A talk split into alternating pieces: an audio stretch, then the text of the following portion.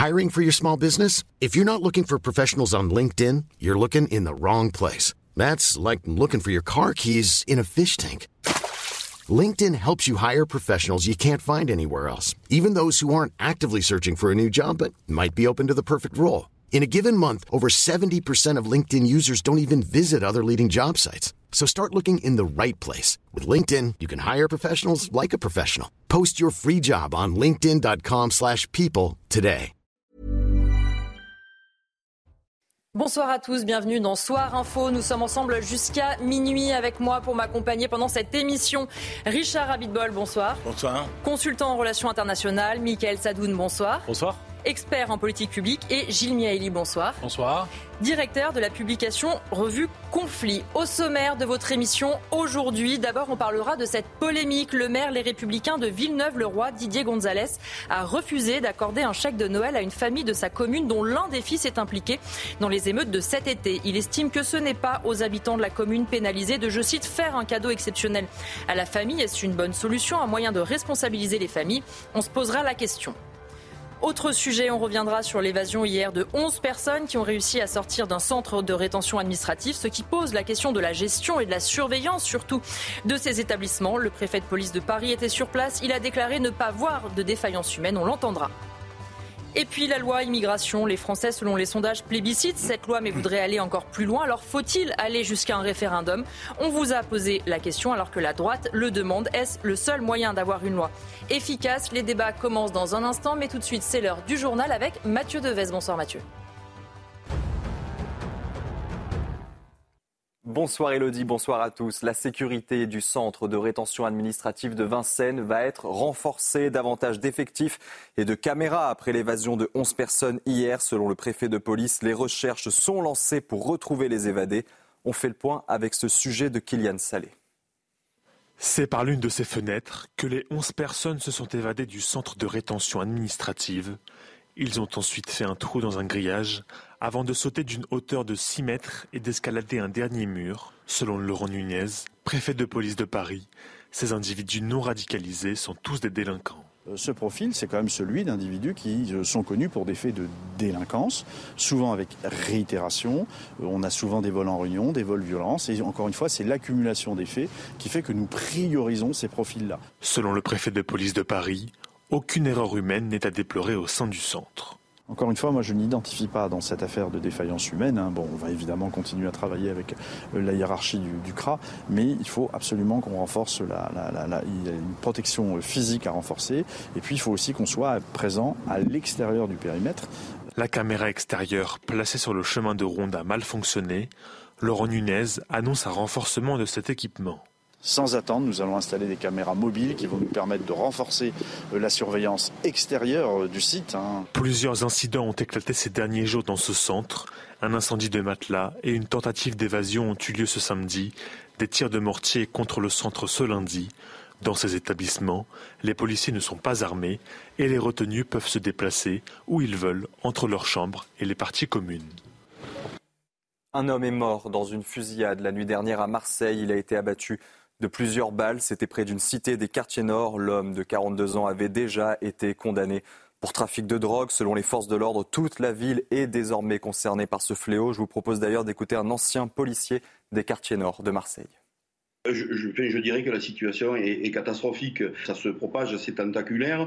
Euh, et, je, dirais que ça, dans Marseille, ça ne se cantonne plus au quartier nord. Le, centre de la ville et, le sud sont aussi euh, contaminés, je dirais, par, euh, par, par le narcotrafiquant, les narcotrafics, pardon, et, les homicides. Alors évidemment, ça se, c'est plus important sur le, secteur nord parce qu'il y a le, plus de cités que dans les autres secteurs, mais malgré tout, ça, ça, s'est propagé dans l'ensemble de la ville. Et on l'a appris ce soir, cette terrible découverte dans le nord. Le cadavre d'un nourrisson a été découvert dans un sac cet après-midi au Quénois. Le sac a été trouvé dans un immeuble frappé plus tôt dans la journée par un incendie. Dans l'actualité internationale, de nouveaux bombardements ont visé aujourd'hui la bande de Gaza, Israël qui intensifie son offensive contre le Hamas. L'armée dit avoir frappé plus de 100 cibles de l'organisation terroriste, parmi elles des entrées de tunnels et des sites militaires utilisés pour attaquer les soldats israéliens. Enfin, les rebelles outils revendiquent deux attaques en mer Rouge, une opération ciblée contre un navire commercial et des drones contre des cibles militaires dans le sud d'Israël. Ce groupe rebelle yéménite se dit solidaire du Hamas dans sa guerre contre Israël. Voilà, c'est la fin de ce journal. Tout de suite, le début de Soir Info avec vous, chère Elodie et vos invités.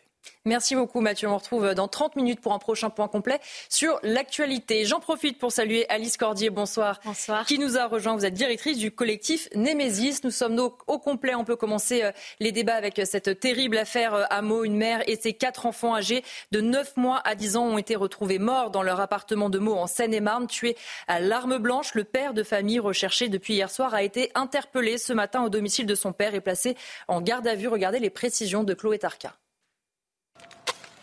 Une grande douleur en cette période de fête. C'est dans un appartement de cet immeuble qu'ont été retrouvés une mère et ses quatre enfants.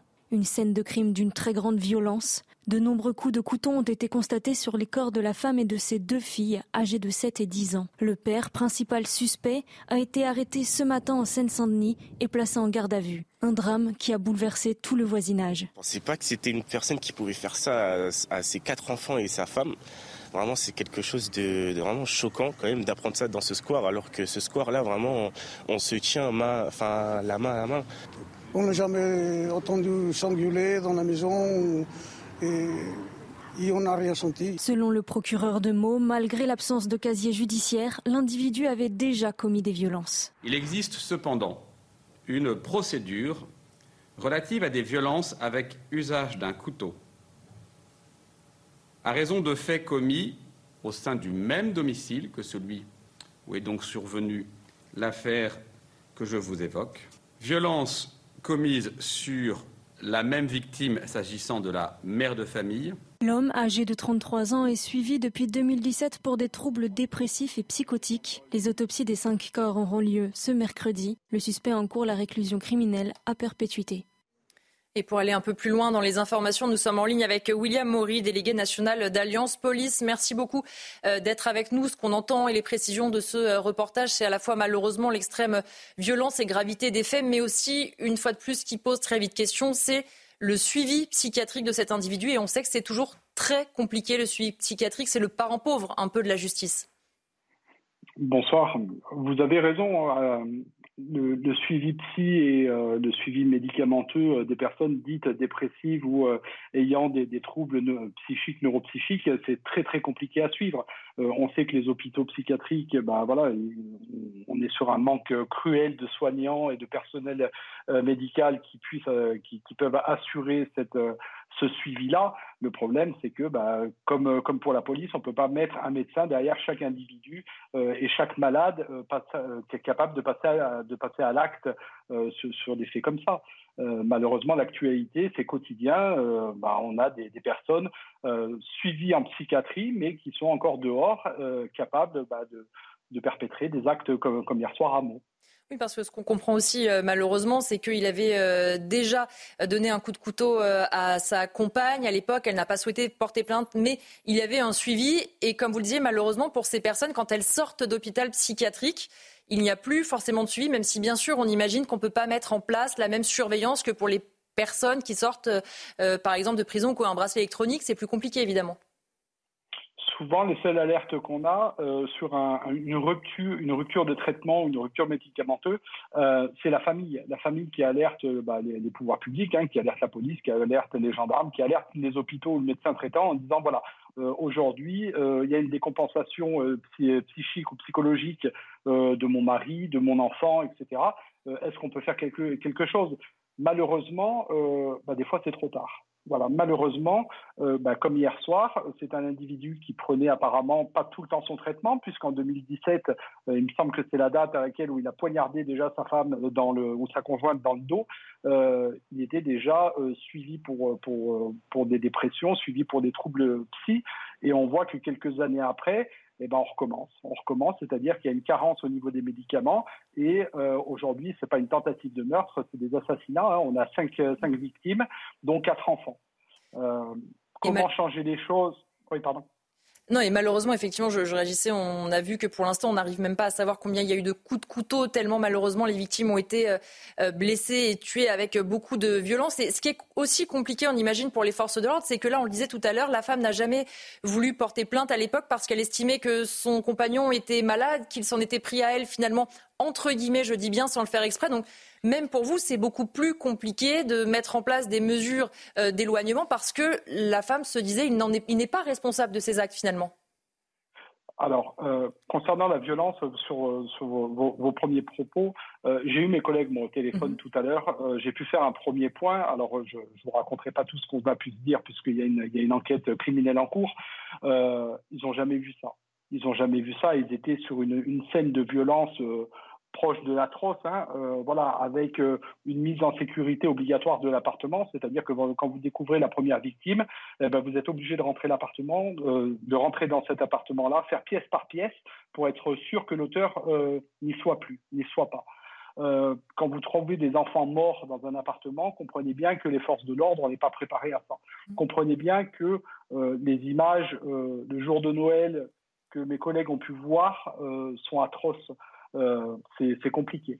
Après, pour le reste, euh, effectivement, c'est compliqué parce que euh, une femme qui ne souhaite pas déposer plainte contre son mari ou contre son conjoint sous prétexte qu'elle pense qu'il n'est pas, il n'est pas responsable du fait de sa pathologie psy, on a quand même la justice qui, qui peut prendre le relais, c'est-à-dire qu'on n'a pas, on n'a pas, on n'a pas besoin d'avoir une plainte pour poursuivre un individu, pour le placer en garde à vue, pour le mettre en détention, pour ouvrir une information judiciaire. Là, euh, euh, cette, plainte a été classée sans suite parce qu'il a été euh, dit par certains médecins psychiatres qu'il avait une abolition totale de son discernement au moment des faits. Merci beaucoup, euh, William Maury, d'avoir été euh, avec nous. Vous êtes délégué national d'Alliance euh, Police. C'est vrai, Michael Sadoun, qu'on le disait, ce qui est toujours très compliqué dans ce genre d'affaires, c'est le suivi psychologique, psychiatrique, où on le répète sans arrêt. C'est un peu le parent pauvre, ce syndicaliste le disait, à la fois pas assez de médecins et des personnes qui sortent un peu dans la nature sans trop de suivi, même si en théorie, il doit y avoir un suivi à la fois par des professionnels et médicamenteux. Écoutez, euh, moi, j'ai pas plus d'éléments euh, que vous sur, euh, sur ce sujet-là. En général, j'ai pour habitude d'attendre que la procédure judiciaire se fasse totalement. en effet, il y a de plus en plus d'affaires où on entend parler de ce suivi en particulier. après, j'attends quand même qu'il y ait une délibération, puisque parfois, c'est un argument qui est, qui est servi et qui est sorti pardon, à tort et à travers pour masquer éventuellement d'autres motifs. J'attends de voir un petit peu comment ça progresse, mais permettez-moi de ne pas m'avancer plus avant. En fait, en fait dans, un cas comme ça, euh, ce n'est pas un problème judiciaire, c'est un problème médical, puisque la mm. première fois qu'il a agressé sa femme, euh, visiblement, il était déjà malade. Oui, il a été hospitalisé d'ailleurs euh, à l'issue de la première agression.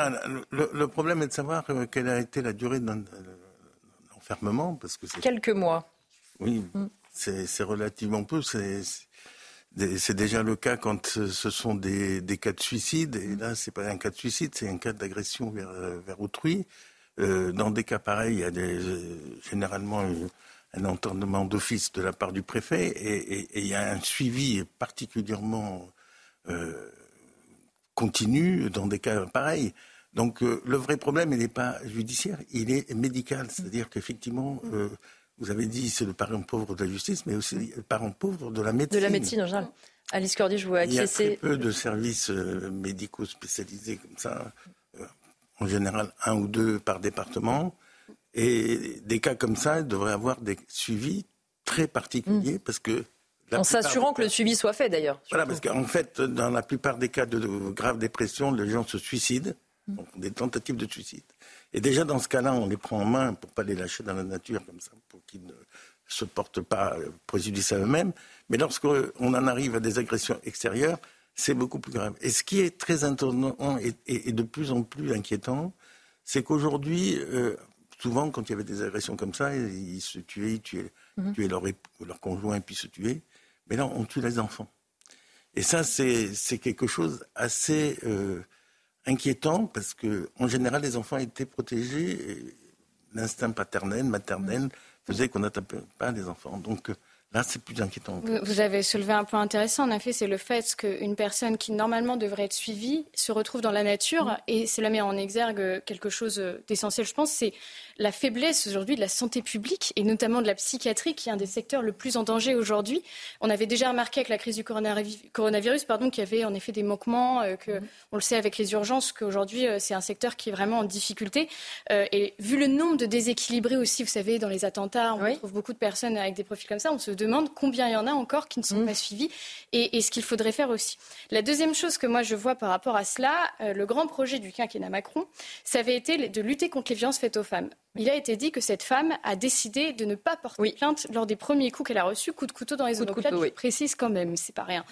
Euh, l'État s'était engagé à allouer un budget d'un milliard d'euros pour aider les femmes françaises, pour les sensibiliser aussi, puisqu'on voit bien qu'il y a des femmes qui se retrouvent en état de, précarité, qui du coup mmh. ne peuvent pas forcément quitter aussi leur conjoint. Il y a, il y a cette réalité-là, une meilleure formation des policiers, etc.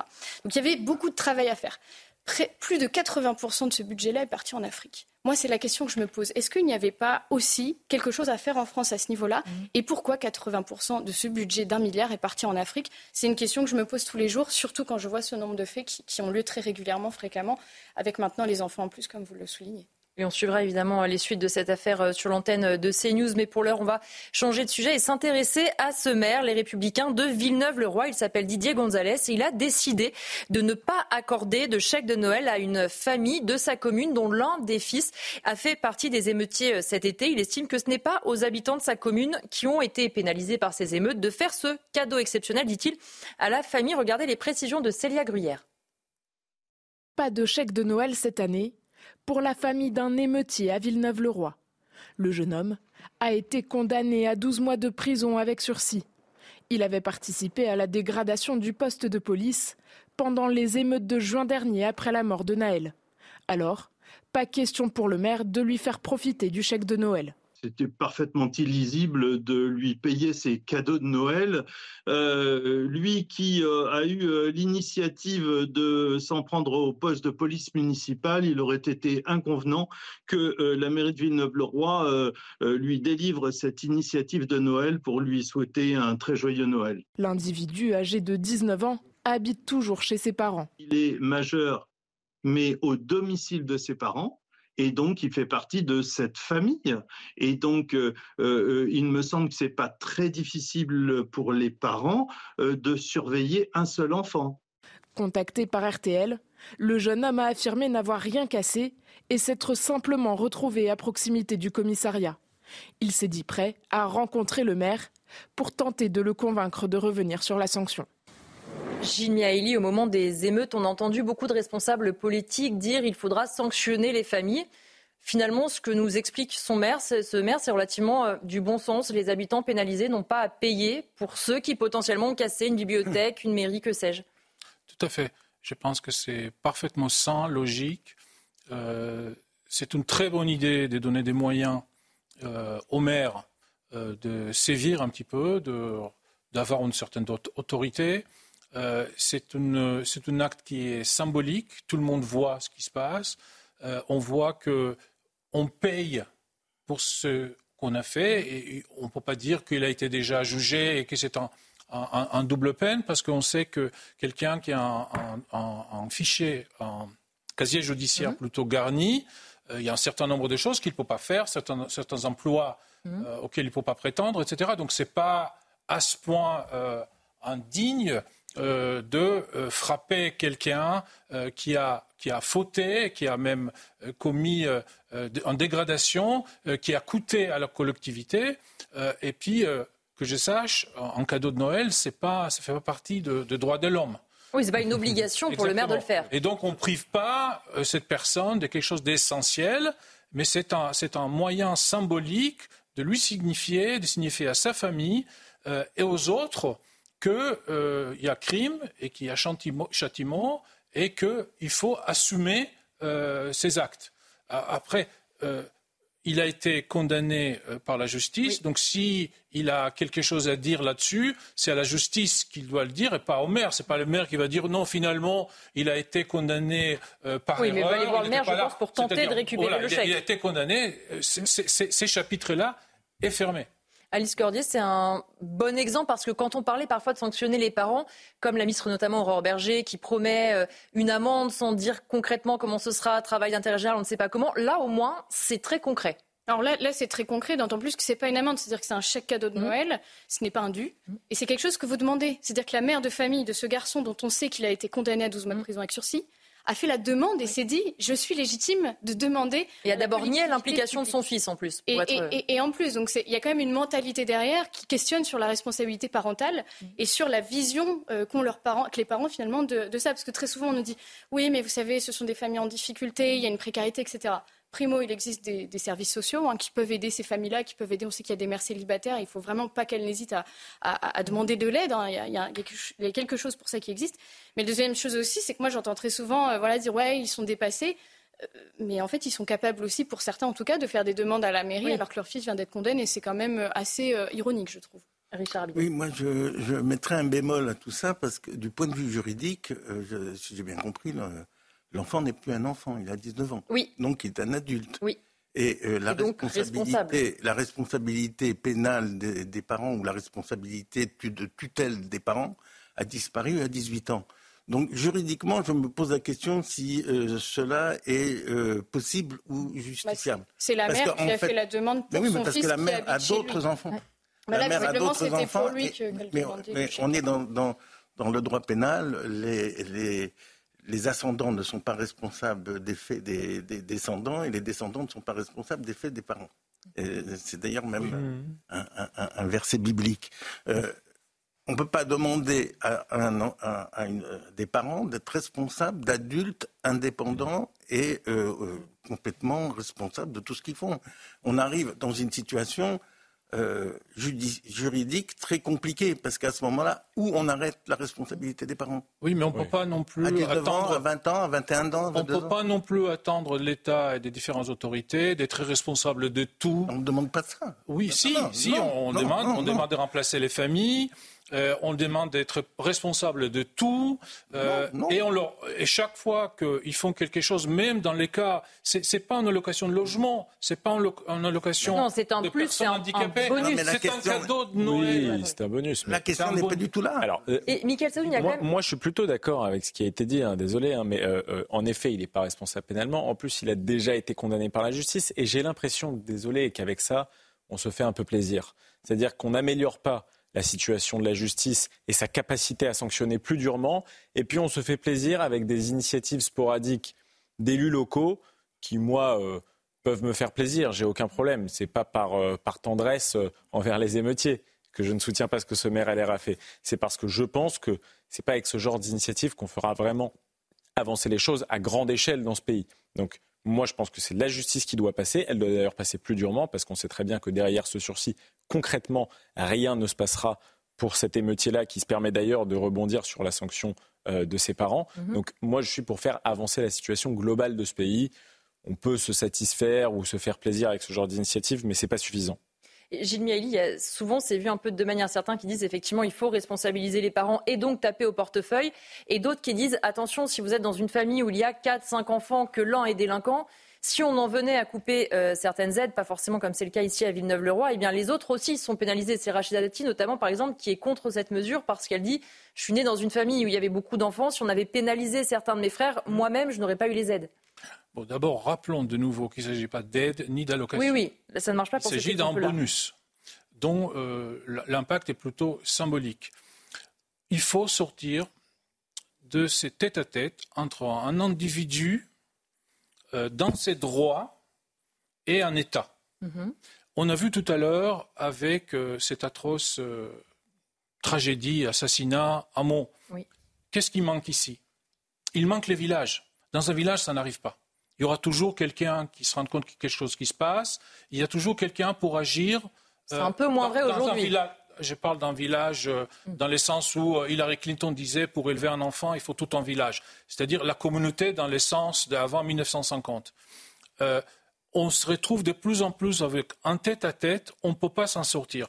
Il faut donner, par exemple, et ça c'est un cas formidable, parce qu'on sait qu'avec les droits administratifs, les droits pénals, on ne peut pas faire ceci, on ne peut pas faire cela on voit ce qui se passe à l'école. Parce que euh, si l'enfant dit qu'il est absolument euh, obligé d'aller aux toilettes trois fois par heure, il peut, il peut défaire euh, tout en cours et on ne peut rien faire. Et donc, pour une fois, il y a un maire, et c'est au niveau de maire. Les maires est supposé savoir quelle est la situation. C'est pas une décision qui est prise. Oui, oui, il a réagi quand il a vu le nom. C'est un, un maire qui a la main sur le robinet, qui doit connaître sa communauté, qui doit savoir est-ce que cette famille-là euh, va euh, mourir de faim parce qu'il n'y a pas de cadeau de Noël, ou est-ce que cette fois-ci, c'est bien de frapper à la fois la personne et faire un exemple. On peut pas, on peut pas euh, se plaindre tout le temps de cette zone grise entre aller en prison et rien faire, mhm. et quand quelqu'un trouve une idée qui est un peu originale et qui probablement, à mon avis, est aussi intelligent parce que j'ai justement c'est pas une allocation, c'est pas les droits de l'homme et des citoyens. Oui, on ne s'attaque pas. Pour une fois, on peut renforcer un peu le maire. Je ne sais pas si on va parler de ce maire qui a été attaqué. On va en parler euh, un petit peu plus tard. Et donc, on voit que tous les problèmes euh, se cristallisent autour de ces genres de choses.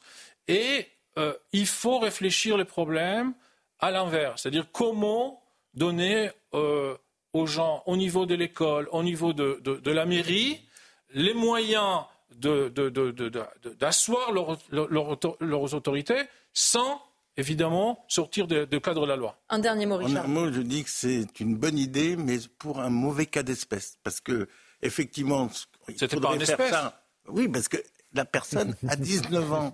Elle est adulte, c'est plus une enfant. Mhm. Donc je suis tout à fait d'accord pour faire une, effectivement ce genre d'opération sur des familles qui laissent des enfants de 11, 13, 18 ans, 16 ans faire mhm. des, des, des délits et donc ils sont totalement responsables de leurs enfants. Je suis désolé, à 18 ans, on est plus du tout responsable de ses enfants. Et malheureusement, souvent, les enfants font des choses que les parents répriment, mais qui ne peuvent rien faire. On va marquer une. Je pense que c'est une bonne idée sur un mauvais cas d'espèce. On va marquer une première pause dans ce soir info et on se retrouve avec euh, mes invités. On parlera notamment de la tribune d'artistes en soutien à Gérard Depardieu. À tout de suite. De retour pour la deuxième partie de Soir Info, toujours avec euh, mes invités. On va reprendre le cours de nos débats dans un instant, mais tout de suite l'essentiel de l'actualité avec Mathieu Devezre. Bonsoir Mathieu.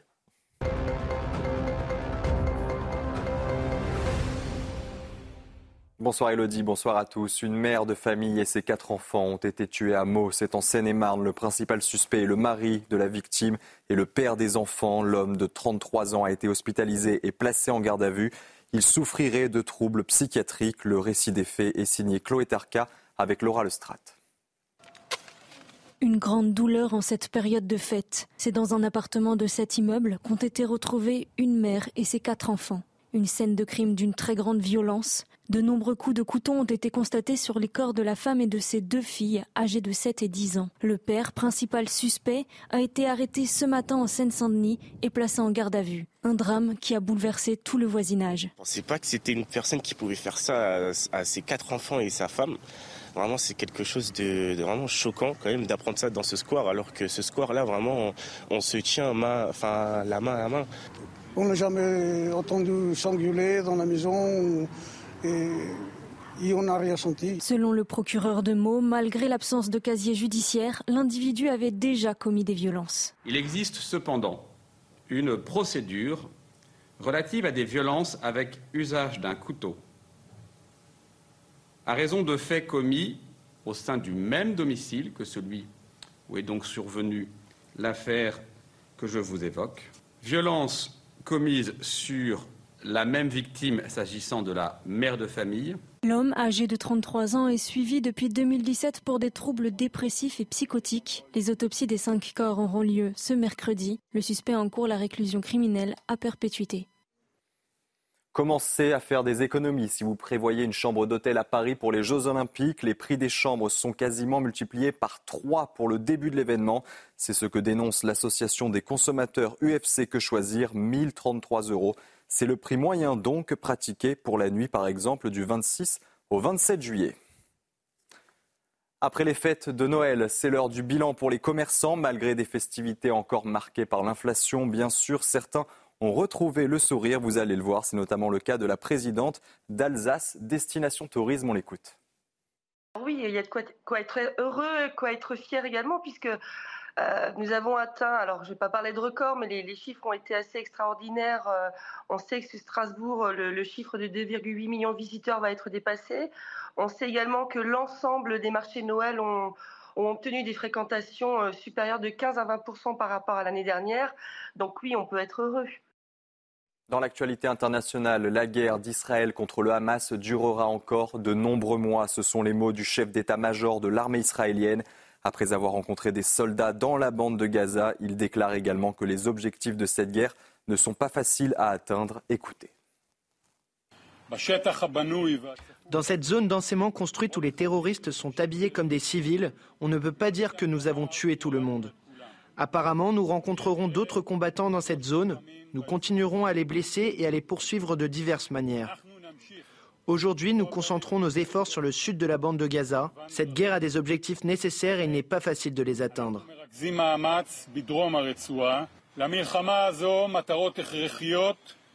La guerre se déroule dans une zone complexe. C'est pourquoi la guerre durera encore de nombreux mois. Et nous travaillerons avec différentes méthodes pour que les réalisations soient préservées pendant longtemps.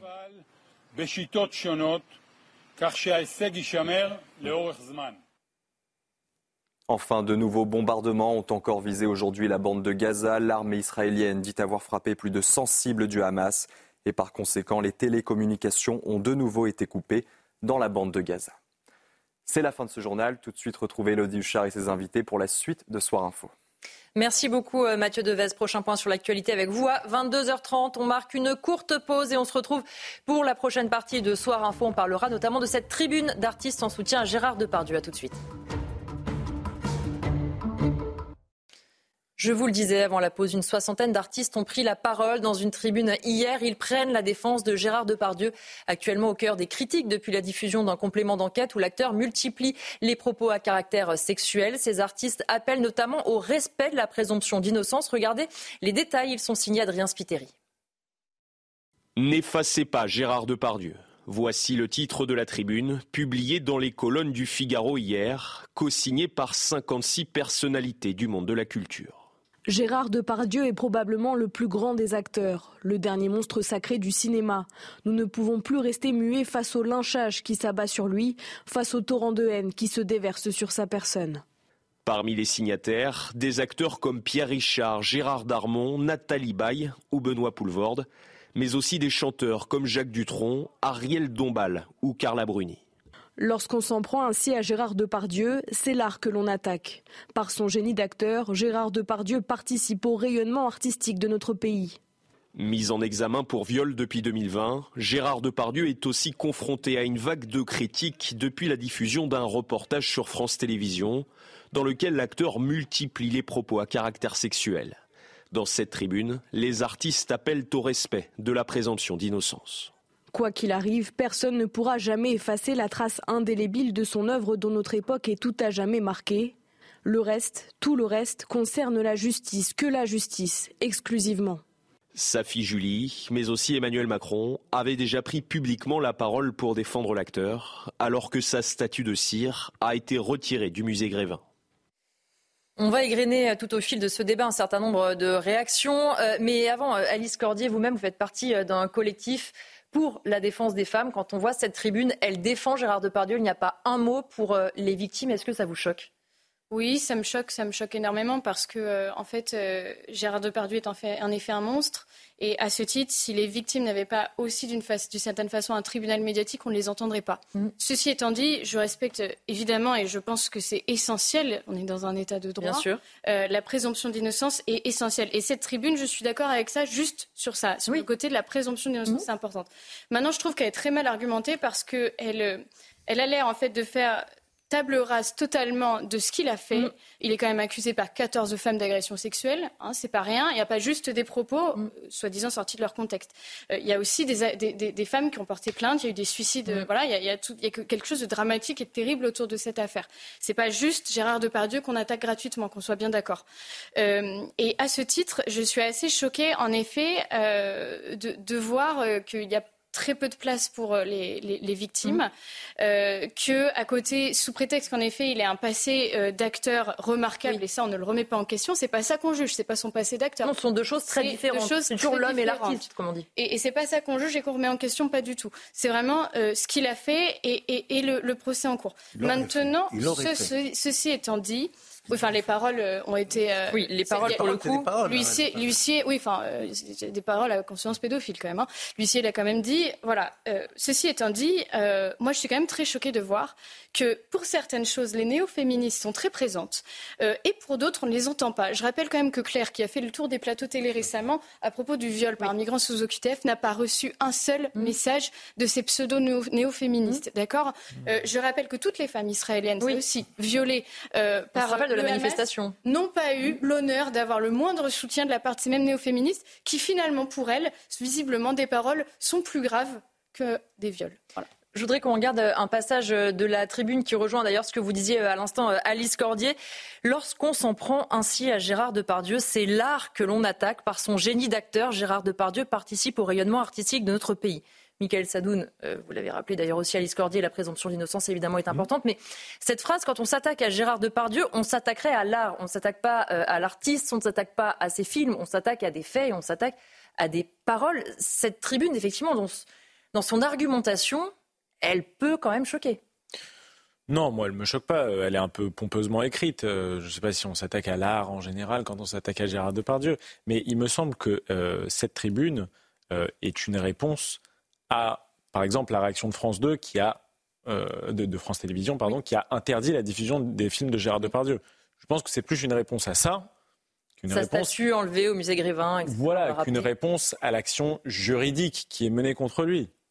Après, évidemment, j'entends euh, totalement ce qu'a dit Alice Cordier. Moi, personnellement, j'ai pas tellement de sympathie pour euh, les propos qu'a prononcé Gérard Depardieu. Je sens parfois à droite je dirais, une tolérance vis-à-vis de ça dans, le genre euh, un peu libertaire, notamment de cette vieille génération. Oui, dans le genre, on peut plus rien dire. Bah, désolé, ce que, ce que Gérard Depardieu a dit, euh, ça, ça, pose des questions quand même humainement. Ceci dit, je note un autre de poids de mesure qui est intéressant de noter. On suit euh, le, devenir de Jack Lang qui a été reconduit à l'Institut du monde arabe et sur lequel des, soupçons ont pesé et qu'il a lui-même reconnu. Donc là, on ne parle même pas d'un soupçon, on parle d'un fait totalement avéré, ou des pérégrinations de Daniel Cohn-Bendit entre la majorité présidentielle et Raphaël Glucksmann, sachant tout ce qu'il a dit par le passé. Donc j'aimerais simplement que tout le monde puisse se poser dans ce pays, avoir une discussion sérieuse. Je suis entièrement d'accord avec ce qu'a dit Alice Cordier. Maintenant, il faudrait quand même faire l'examen de conscience pour tous les bords politiques. Tout à fait. Gilles Maïli, c'est vrai qu'on voit aujourd'hui, alors certains parlent d'une chasse à l'homme, de l'autre côté, on a ces soutiens qui disent attention, il est présumé innocent et c'est évident, mais on voit bien que maintenant les affaires, elles deviennent aussi presque politiques. La ministre de la Culture s'en est, euh, s'est exprimée à ce sujet, euh, Emmanuel Macron aussi. C'est aussi pour ça qu'il y a tant de, finalement de polémiques autour de l'histoire, parce que Gérard Depardieu, il parle à tout le monde et tout le monde s'engouffre dans la polémique, d'un côté comme de l'autre il ne faut pas oublier qui est politiquement euh, Gérard Depardieu, même s'il y a 30 ans, il était de l'autre bord. Euh, ses acquaintances avec euh, Poutine, les voyages en, Corée du Nord, une sorte de nihilisme politique. mais ce qu'il ce qu'il faut absolument faire, c'est faire la part des choses entre tout ce que peut être l'affaire de la justice. Donc je pense qu'il y a deux plantes, peut-être il y en aura plus plus tard. Euh, on sait aussi qu'il y avait, aussi, il y avait déjà des procès MeToo qui n'ont pas abouti. Je sais, au moins dans le cas de Luc Besson, dans l'un des cas, ça a abouti à un non-lieu. Euh, je pense que c'est devant la Cour européenne maintenant, mais ça a déjà passé certaines instances et c'est un, non-lieu. Donc, euh, il faut laisser la justice faire son travail. Pour les films, il faut rappeler que beaucoup d'indignation vient de, ce qu'il a dit dans le film, qui n'est pas du tout, du tout, du tout un, problème juridique. Ce qu'il a dit peut être dégueulasse, mhm. ce qu'il a dit peut être ce qu'on tout ce qu'on veut, dire ou faire. C'était des propos plutôt privés, c'était pas, ça ne devait pas faire partie du film. Il, il, a papoté avec le. Euh, tout le monde ne tient pas ses propos en privé quand même. Comment? Tout le monde ne tient pas ce genre de propos. Mais on peut dire en privé tout ce qu'on veut. Oui. On peut dire en privé tout ce que c'était pas fait pour être publié. Euh, il n'a pas dit euh, ses propos aux gens qui étaient concernés. On peut penser tout ce qu'on veut de cela, mais ça n'a rien à voir avec quoi que ce soit qui regarde les autres. Et, là, je pense qu'une partie de la colère vient de ces mélanges. Ah là là, il est dégueulasse, il est grossier, euh, lubrique, etc., etc. Donc, hop, on le punit par la morale et pas par ce qui peut être une transgression de la loi. Et finalement, juste, finalement, juste un, mot, c'est très important de rappeler ce qu'a dit euh, Michael Sadou. La prochaine étape, c'est de ne plus montrer, ne plus diffuser ces films. Hmm. C'est Danton, c'est Cyrano de Bergerac. On sait comment ça se passe. Hmm. ça ne va, pas être programmé dans des, dans des, euh, dans des événements ces, œuvres vont disparaître à cause de lui. Et je pense que le premier objectif euh, de, ces textes publiés était d'empêcher cela. Mais euh, Richard Abitbol, est-ce qu'il ne peut pas y avoir l'effet contraire? Parce que, par exemple, quand on dit que certains euh, ne veulent plus diffuser ces films, qu'on enlève sa statue au musée Grévin, que potentiellement on va lui retirer la Légion d'honneur, on sait aussi que pour ceux qui sont très en faveur de Gérard Depardieu, pour les fans, ça peut aussi entraîner un regain de soutien.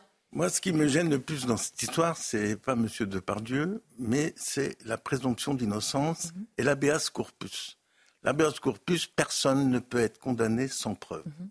Moi, j'aimerais savoir comment on peut démontrer un viol 40 ans après, alors qu'aucune preuve ne. Malheureusement, c'est vrai dans beaucoup d'affaires. Mais oui, mais c'est pour toutes ces affaires. Et c'est ça qui est dramatique, c'est que on, on passe au-dessus des règles fondamentales de procédure pénale pour obtenir un but. Bien sûr que euh, la parole des femmes est libre. Mm. C'est très bien. Mais quand on est violé, on n'attend pas 40 ans pour porter ah, pas Ça dépend. Il y a le choc post-traumatique et on n'a pas la même liberté de parole aujourd'hui. Je, ne me pose pas sur la question morale. C'est qu'il y a 40 ans, c'était pas aussi simple de porter plainte pour viol que Je ne me mets pas sur la question morale. Je me mets sur la question purement judiciaire. Comment voulez-vous prouver un viol 40 ans après? Je suis totalement d'accord avec vous. C'est pour ça qu'il faut un il est à noter, Il est à noter qu'un témoignage n'est pas une preuve, c'est une présomption de preuve, et qu'on a vécu des périodes dans l'histoire où on pouvait trouver mille témoins pour dire que, par exemple, les Juifs faisaient des, des avec du sang. Des trucs. Donc trouver des témoins, c'est pas un élément de preuve. Donc moi, ce qui m'inquiète beaucoup, c'est qu'aujourd'hui, on on s'intéresse beaucoup moins aux preuves qu'aux allégations. La justice, elle n'est pas faite sur des allégations, elle est faite sur des preuves. Et, cette histoire de, tribune, je trouve désolant qu'on mette en avant ces caractères spécifiques de M.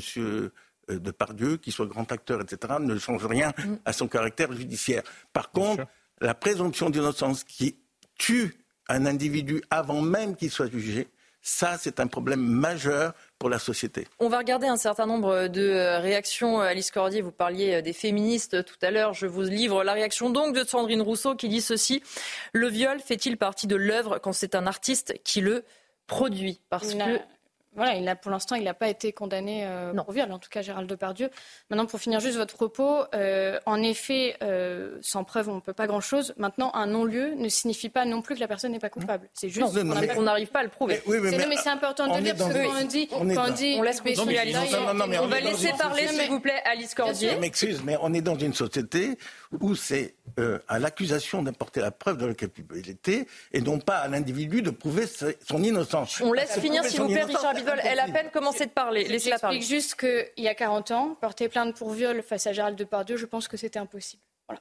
Et que maintenant, il y a en effet des choses, des, verrous mhm. qui, sautent et qui permettent un petit peu plus d'être pris au sérieux, de pouvoir s'attaquer à ça. c'est pour ça aussi ce qui peut expliquer.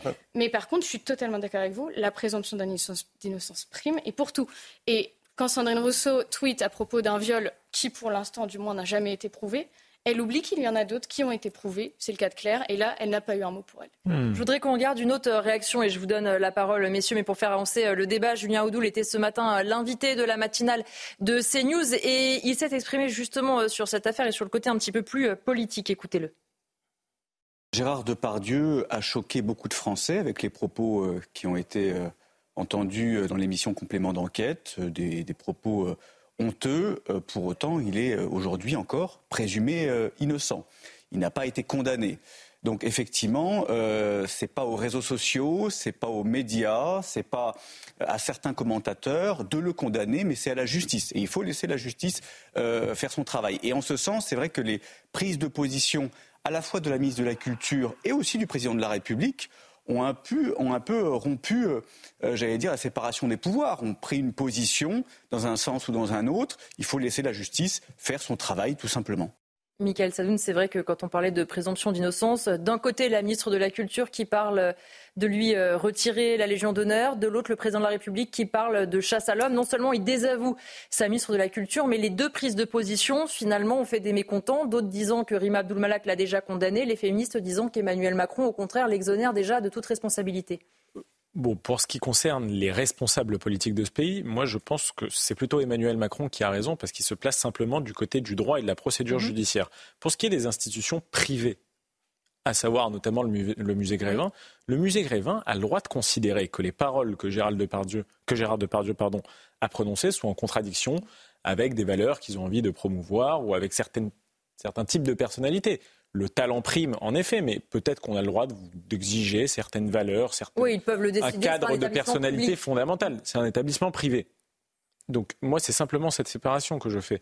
Rima Abdul-Malak, comme sur beaucoup d'autres sujets, a eu tort d'intervenir en outrepassant en plus euh, euh, euh, toutes les procédures juridiques élémentaires. Les éléments de langage venant de l'Élysée étaient on ne s'exprime pas sur la Bien sûr, en plus en s'arrogeant une importance politique qu'elle n'a vraiment pas, et on le constate euh, à mesure que, que les scandales arrivent. Donc, euh, le paiera le 15 janvier. Peut-être, on verra. Mais euh, je, je, fais vraiment cette distinction entre les deux. Et ensuite, vraiment, je, je, m'inscris totalement dans ce que dit Alice Cordier depuis le début et depuis qu'on parle de ce sujet. En effet, peut-être que c'était difficile pour les femmes de porter plainte contre une figure d'autorité, une figure médiatique envers laquelle on a toujours plus de sympathie et de complaisance parce que il a fait des œuvres exceptionnelles qui ont rendu beaucoup de gens euh, euh, heureux ou qui ont ému beaucoup de gens. Donc c'est toujours très compliqué de parler de ce genre d'affaires. Moi, je trouve ça très bien. Le mouvement MeToo est passé par là. Moi, au moment de MeToo, j'étais très sceptique. Je n'aimais pas ce mouvement. Je trouvais qu'il condamnait tous les hommes de manière indiscriminée, que par ailleurs, il avait même une, condamnation indiscriminée de la grivoiserie, de la légèreté, d'une forme de virilité qui, à mon avis, peut être saine dans la société. Mais le temps a passé, je trouve que la libération de, la, parole des femmes, entre guillemets, a eu du bon. Mais maintenant, il doit y avoir, entre guillemets, une contre-réforme qui dit, très bien, femmes, on vous écoute. Non pas femmes, on vous croit, je n'aime pas tellement ce slogan, mais femmes, on vous écoute. Déjà, c'est très important. Mais la parole des hommes a aussi une importance, puisque sinon ça devient le règne, de l'arbitraire. On va regarder. Il y a quand même une grande hypocrisie dans tout ça, parce que si on devait commencer par faire des choses pour le respect des femmes, on devrait interdire les films pornographiques. Euh, et ça, personne ne parle de ça. Je suis totalement d'accord.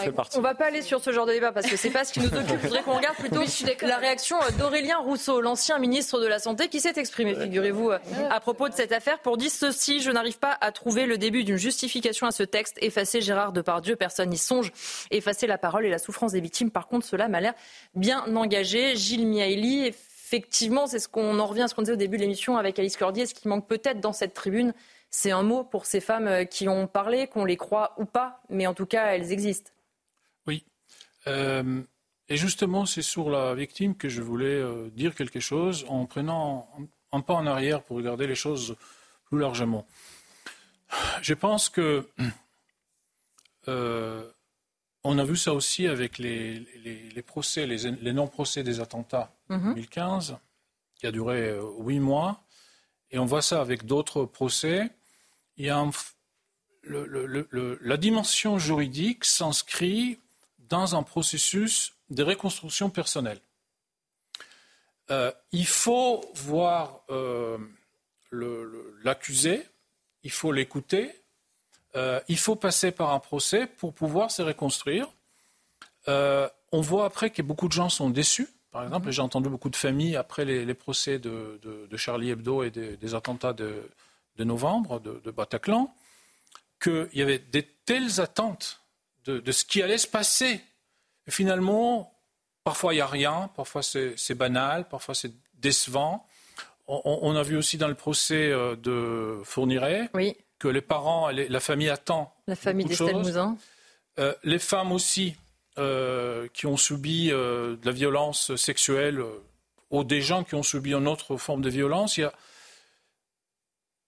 je, je, pense qu'il ne faut pas oublier que ça peut aussi enfermer les personnes mmh. dans le statut de la victime, que ça peut être un piège, euh, je dirais pas mortel, mais ça peut détruire des vies. Mmh, bien sûr. Et, et, qu'on est dans une, euh, dans une euh, réaction qui euh, commence à avoir des effets néfastes. Voilà. Et donc, la justice, c'est la justice. Le processus psychologique de reconstruction, c'est quelque chose de parallèle. Il peut avoir des points où les douces se touchent, mais euh, là, on a surchargé les juges et les, les procès et les tribunaux avec ces contenus-là. On va parler maintenant euh, d'un autre euh, sujet comme un air de déjà-vu. Malheureusement, à Marseille, un homme a été tué hier, jour de Noël, dans le 15e arrondissement de la cité euh, phocéenne, sur fond de trafic de drogue. On a appris son identité. Il s'appelle Nordine Achouri, il a 42 ans. Il est bien connu, malheureusement, du réseau de drogue dans le quartier La Castellane. Il s'agit d'un énième règlement de compte dans la deuxième plus grande ville de France. Regardez les précisions de Kylian Salé. 23h30 ce lundi soir à Marseille, un homme s'écroule, Touché par plusieurs balles au fusil d'assaut, le suspect s'enfuit à bord d'une voiture. Près des lieux du drame, 25 douilles de calibre 7,62 sont retrouvées. Pour Rudy Mana, porte-parole Alliance nationale, dans le trafic de drogue à Marseille, tous les coups sont permis. Ben, on peut dire qu'il y a une mexicanisation, en tout cas, euh, des, trafiquants de stupes euh, sur Marseille, puisqu'aujourd'hui, on se rend compte qu'ils n'hésitent plus à, éliminer un, euh, un, adversaire ou un ancien adversaire ou un futur adversaire. En 2012, après une année sanglante, un préfet de police est nommé à Marseille. Onze ans après, dans la cité phocéenne, le bilan est mitigé pour Rudy Mana. Je ne crois pas que, la préfecture de police ait échoué. Bien évidemment, les chiffres laissent penser que, ça se dégrade d'année en année, mais la situation se dégrade d'année en année parce que d'année en année, on se rend compte que la police est, de plus en plus seule pour lutter contre, ces trafics de stupes ou, ou, cette délinquance massive que nous avons à Marseille. Selon la préfète de police des Bouches-du-Rhône, Frédéric Camilleri, Marseille est le théâtre d'une vendetta entre deux clans ces derniers mois. Avec ce nouveau meurtre, il s'agit du 48e règlement de compte à Marseille en 2023. Richard Abitbol, il y a un, terme qui est intéressant dans ce que nous dit euh, Rudy Mana euh, qui exerce sur place. Il nous dit qu'il y a une mexicanisation euh, de Marseille où on n'hésite plus à tirer des victimes de plus en plus nombreuses, des règlements de compte de plus en plus violents. Et on l'a vu aussi malheureusement cet été dans certains quartiers, des personnes qui sont victimes de balles perdues alors qu'elles se trouvent juste chez elles, dans leur salon ou dans leur chambre on a l'impression qu'on commence à voir la petite apparition des cartels en mhm. France. Et, vu les sommes gigantesques que ça génère, ça devient un problème extrêmement compliqué. Je pense que ce problème de la drogue est un problème international qui est euh, peut-être euh, le plus euh, générateur de faits délictueux de manière massive. on ne s'est jamais posé, enfin si on s'est posé la question, mais on n'a jamais été au bout de détruire les producteurs, oui. Oui, on s'attaque toujours au bas de l'échelle. Au bas de l'échelle. Alors c'est vrai qu'aujourd'hui ça devient de plus en plus compliqué parce que la chimie remplace la culture et qu'on ne voit pas très bien comment on pourrait empêcher de faire de la production euh, chimique, qui d'ailleurs ce sont les, drogues les plus graves aujourd'hui. Mm. Euh, ça pose un vrai problème de société. Euh, il y a beaucoup de gens qui réfléchissent à la levée de l'interdiction, mais je ne pense pas du tout que ça réglerait le problème. Bien au contraire, on l'a vu en Hollande. Euh, je pense que c'est un problème sur lequel il faut trouver un consensus, non seulement national, mais international, pour attaquer, mais avec une fermeté absolue, tous les producteurs, tous les générateurs de ce réseau, parce que c'est un drame euh, sur des personnes, parce que des personnes qui sont complètement brisées, mmh. tuées, euh, esquintées. Alors, il y a des gens qui disent, mais chacun fait ce qu'il veut de sa vie. C'est pas tout à fait vrai. C'est une dépendance. Non, parce que j'ai écouté d'ailleurs sur, sur le plateau de chez nous ce matin, quelqu'un qui disait, mais enfin, à la limite, quelqu'un qui veut se droguer, se tuer, etc., c'est pas grave. Euh, non, parce qu'en France, par exemple, ou dans les pays euh, civilisés, quelqu'un qui veut se suicider, on le protège de lui-même. Mm. On le met en hôpital psychiatrique et on le protège de lui-même. Donc, euh, on est encore dans une société qui protège des hommes de se détruire eux-mêmes. Et je pense que notre devoir, si on veut lutter vraiment contre la drogue, c'est certainement pas de légaliser mm. euh, le, trafic de drogue. Gilles Miaili, c'est vrai aussi qu'on voit cette euh, économie euh, illégale parallèle dont vous parliez, euh, Richard Rabitbol, parce que la lutte contre la drogue, par exemple, on avait entendu Gérald Darmanin ou Emmanuel Macron dire on va sanctionner les consommateurs, les forces de l'ordre auront leur TPE sur eux, on pourrait payer par carte. Très bien, mais si on ne s'attaque pas aux têtes de réseau et si on ne trouve pas un moyen de contrer cette économie souterraine totalement illégale, on s'en sort pas. Oui, mais je pense que problème de consommation, surtout de, cannabis et de, de, tout ce qui est de la culture, de l'agriculture, euh, ça n'a pas les mêmes, euh, les mêmes effets dans d'autres pays comme l'Allemagne ou la Belgique ou les Pays-Bas. Euh, j'ai regardé un petit peu, même en Espagne, il n'y a pas ce genre de carnage mhm. dans certains quartiers. Je pense que d'abord, il faut être humble face au problème de la drogue. la dimension géopolitique est telle que s'attaquer à la source euh, risque à déstabiliser le monde et créer des tels, euh, désordres qu'on préfère euh, regarder de l'autre côté. On, voyait ce que ça, a fait en Afghanistan, on voit ce qui se passe dans d'autres pays. Il y a suffisamment de pays faillis dans le monde où la drogue, ce n'est qu'un problème parmi d'autres. On voit la Syrie, le Liban, l'Irak, la, la, Libye, les Soudans. Donc évidemment, il y a aussi les différents trafics. Euh, qui sont les conséquences de ces, de ces manques d'État, de manque d'autorité, manque d'ordre. Et donc probablement, la, source est trop compliquée euh, à, éliminer. Pourtant, il faut essayer de vivre dans une société où euh, beaucoup de gens consomment de cannabis, c'est devenu presque comme la cigarette il y a 10 ou 15 ans, sans avoir de tels, de tels carnages. Et là, on arrive à quelque chose qui est assez spécifique, euh, c'est les cas de Marseille. Mhm. D'abord, on sait qu'un port, c'est très criminogène. Il y a un port. C'est pas suffisamment loin d'Italie pour euh, la bonne santé de, de, la société euh, de, cette ville. Donc il y a, des liens avec, avec, l'Italie. Après, il y a l'urbanisme, il y a les rapports entre la classe politique. Il, faut, il faut inviter Gisbert pour expliquer. Il, y a, des anciens liens entre la classe politique et euh, la pègre à mhm. Marseille. Donc c'est un cas assez particulier qui, auquel il faut trouver un, un, remède partiel et sur mesure. On va marquer une courte pause dans nos débats. On reparle de Marseille dans un instant, mais d'abord on fait le point complet sur l'actualité avec vous, Mathieu Devesre. Bonsoir Mathieu.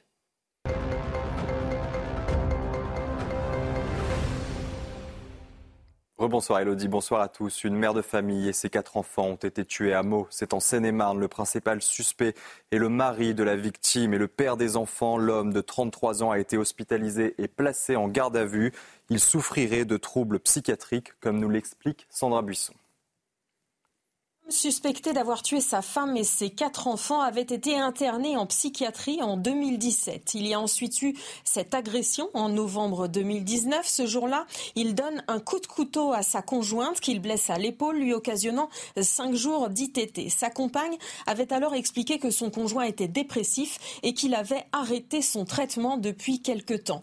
Un examen psychiatrique a alors conclu qu'il souffrait de troubles psychotiques et de troubles dépressifs. Il était d'ailleurs suivi depuis 2017 pour ces pathologies. Il a été déterminé que son discernement était aboli le jour où il a frappé sa femme à l'épaule. Donc la procédure judiciaire a été classée euh, sans suite euh, pour état mental déficient. Depuis 2019, on ne sait pas quel a été son suivi psychiatrique ni s'il avait repris un traitement. Les investigations devront déterminer s'il était en pleine possession de ses moyens psychiques dans la nuit de dimanche à lundi quand sa femme et ses enfants ont été tués ou si son discernement était altéré, voire aboli.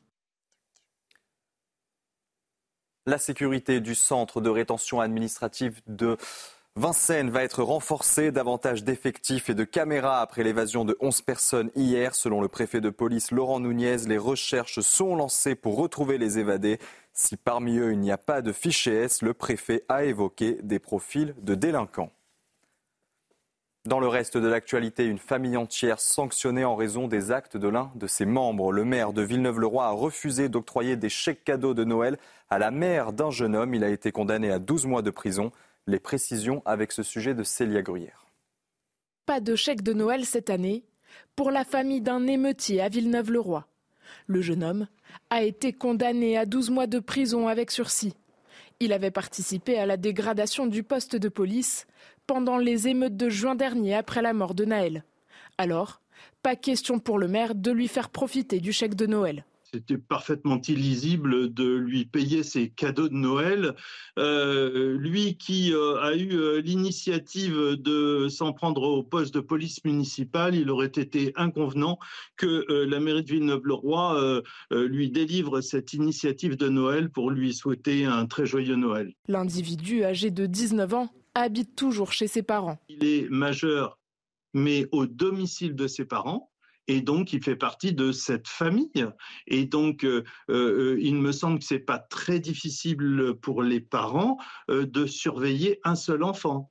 Contacté par RTL, le jeune homme a affirmé n'avoir rien cassé et s'être simplement retrouvé à proximité du commissariat. Il s'est dit prêt à rencontrer le maire pour tenter de le convaincre de revenir sur la sanction. C'est la fin de ce journal. La suite de Soir Info avec vous, chère Elodie, et vos invités. Merci Mathieu. On vous retrouve à 23h pour le prochain journal. On va continuer donc à parler euh, de Marseille, cette ville qui a tant de complications. Et pourtant, on s'en rappelle, c'est la priorité du chef de l'État qui a lancé son plan Marseille en grand. 5 milliards mis en place pour tenter de faire mieux dans les écoles, sur le port, partout. Écoutez ce que disait Emmanuel Macron à ce sujet. Tout cela, c'est un investissement inédit de la nation.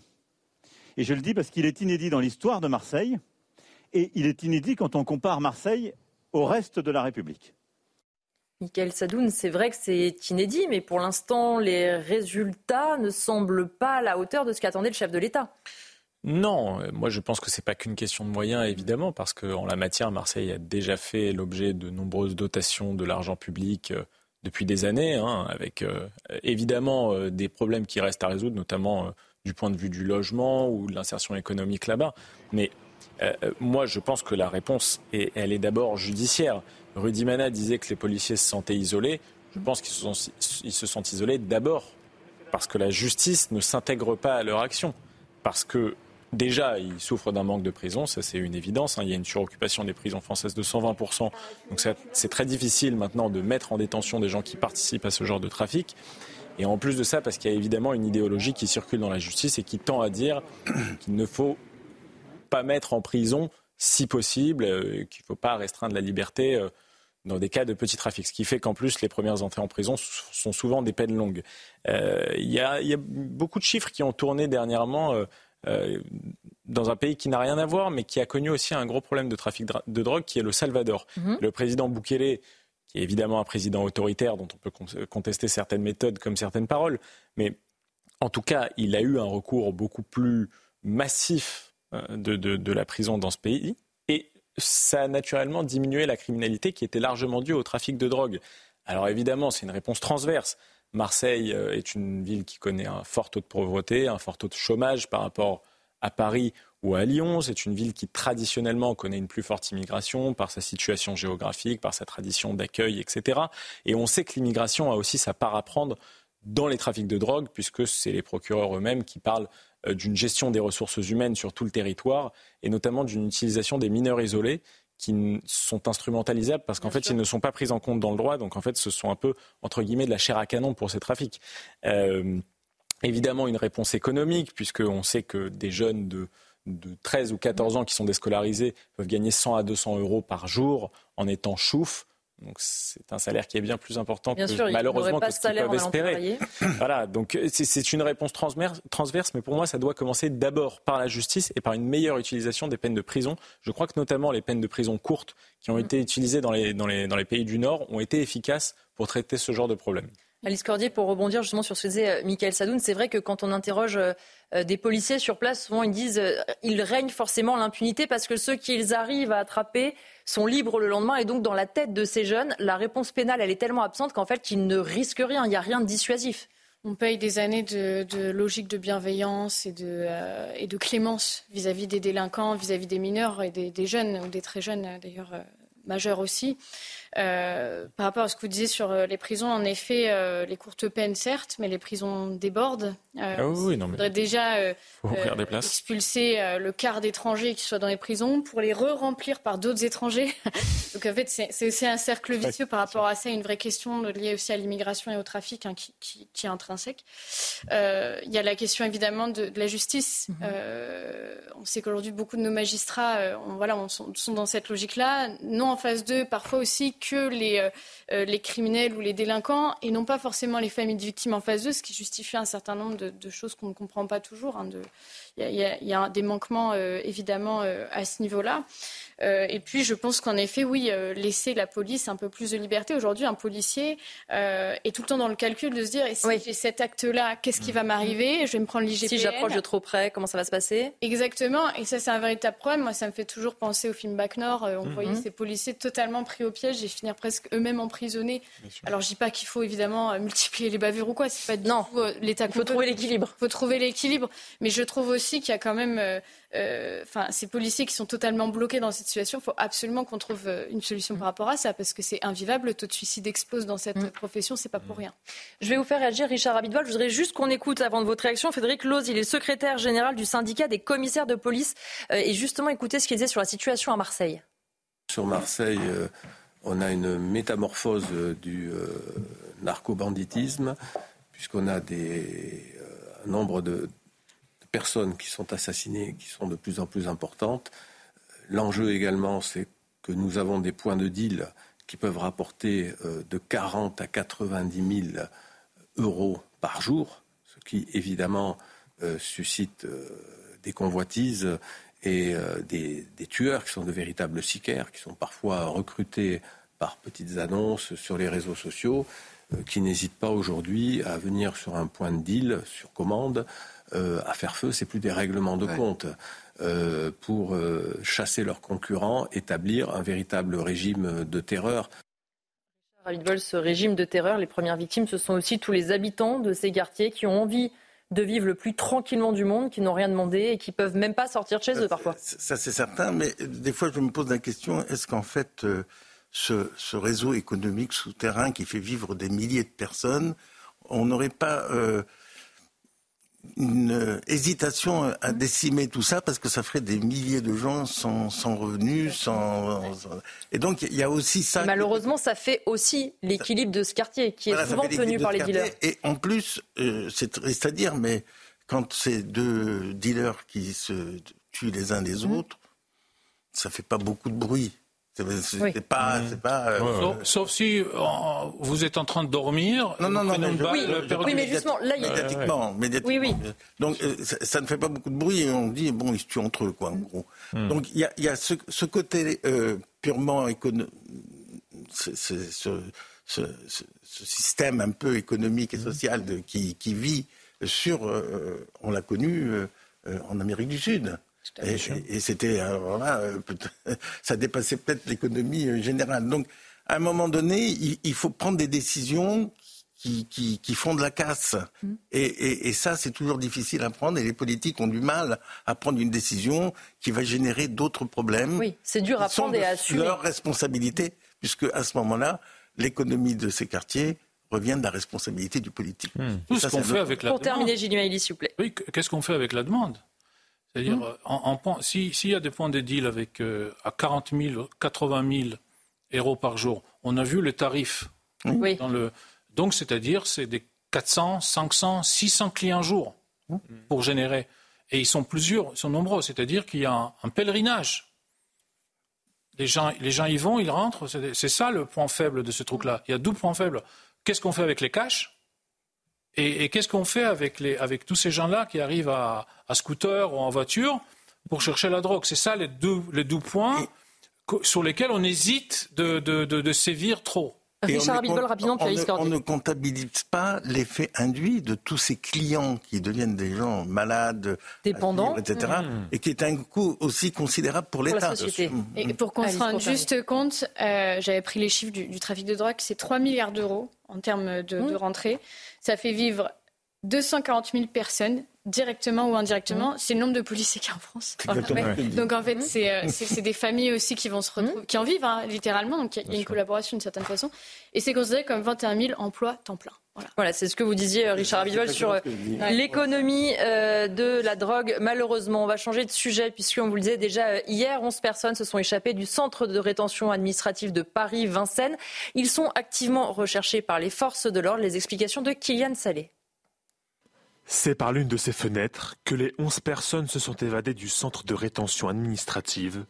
Ils ont ensuite fait un trou dans un grillage avant de sauter d'une hauteur de 6 mètres et d'escalader un dernier mur. Selon Laurent Nunez, préfet de police de Paris, ces individus non radicalisés sont tous des délinquants. Euh, ce profil, c'est quand même celui d'individus qui euh, sont connus pour des faits de délinquance, souvent avec réitération. Euh, on a souvent des vols en réunion, des vols violences. Et encore une fois, c'est l'accumulation des faits qui fait que nous priorisons ces profils-là. Selon le préfet de police de Paris, aucune erreur humaine n'est à déplorer au sein du centre. Encore une fois, moi je n'identifie pas dans cette affaire de défaillance humaine. Hein. Bon, on va évidemment continuer à travailler avec euh, la hiérarchie du, CRA, mais il faut absolument qu'on renforce la, une protection physique à renforcer, et puis il faut aussi qu'on soit présent à l'extérieur du périmètre. La caméra extérieure placée sur le chemin de ronde a mal fonctionné. Laurent Nunez annonce un renforcement de cet équipement. Sans attendre, nous allons installer des caméras mobiles qui vont nous permettre de renforcer euh, la surveillance extérieure euh, du site. Hein. Plusieurs incidents ont éclaté ces derniers jours dans ce centre. Un incendie de matelas et une tentative d'évasion ont eu lieu ce samedi. Des tirs de mortier contre le centre ce lundi. Dans ces établissements, les policiers ne sont pas armés et les retenus peuvent se déplacer où ils veulent entre leurs chambres et les parties communes. Alors on est un peu partagé parce qu'on entendra encore tout à l'heure euh, Laurent Nunez, euh, Alice Cordier. D'un côté, il nous rappelle qu'Ancra n'est pas une prison, qu'il y a une certaine liberté de mouvement. Mais dans le même temps, il nous dit quand même que maintenant qu'il y a eu cette évasion ou fugue, il utilise les deux termes, ça va être davantage surveillé. Non, mais déjà, il y, a, quelque chose de pas très clair hein, là-dedans. Dans, Qu'est-ce qu'un CRA euh, Est-ce mm. que c'est censé les garder, pas les garder On ne sait pas très bien. Or, dans les faits, euh, c'est censé les garder en vue d'une potentielle expulsion, mm. si tant est qu'on puisse les expulser. Oui, mais c'est Parce qu'en fait, euh, on a le droit de les garder 90 jours, pas un jour de plus. et dans la majorité des cas, en fait, le laisser-passer consulaire n'est pas donné. Mm. C'est notamment pour, pour les, les Algériens. La deuxième chose qui me questionne par rapport à ça, c'est qu'on a seulement 2000 places dans les CRA en France pour près de 700 000 à 900 000 clandestins. Première chose. Et ce sont les clandestins les plus dangereux, entre guillemets, qu'ils mettent là, vu au nombre de places limitées. Mhm. Évidemment, ceux qui ont déjà eu un, passé de délinquants euh, assez important, sous OQTF depuis moins d'un an. Enfin voilà, c'est des, profils assez particuliers. Donc ça veut dire que ce sont des profils qui se retrouvent dans la nature maintenant. Euh, et, on se questionne, en fait, s'ils ne peuvent en mettre que 2000 et en enfermer que 2000, combien il y en a qui sont aussi des délinquants qui sont dehors? C'est la deuxième question que, que moi je me pose. Et puis il y a toujours cette, euh, cette question-là. Euh, en fait, le matériel est totalement défectueux mm. dans, des cras. Il n'y a quasiment pas de caméras. La moitié sont tués, soit parce que les, les, les, les clandestins eux-mêmes, en fait, les, les, les cassent, les, cassent, etc pour le peu qu'il y en ait. Et en fait, là encore, les effectifs de police, si on en met encore plus, seront totalement limités. On a les JO qui arrivent.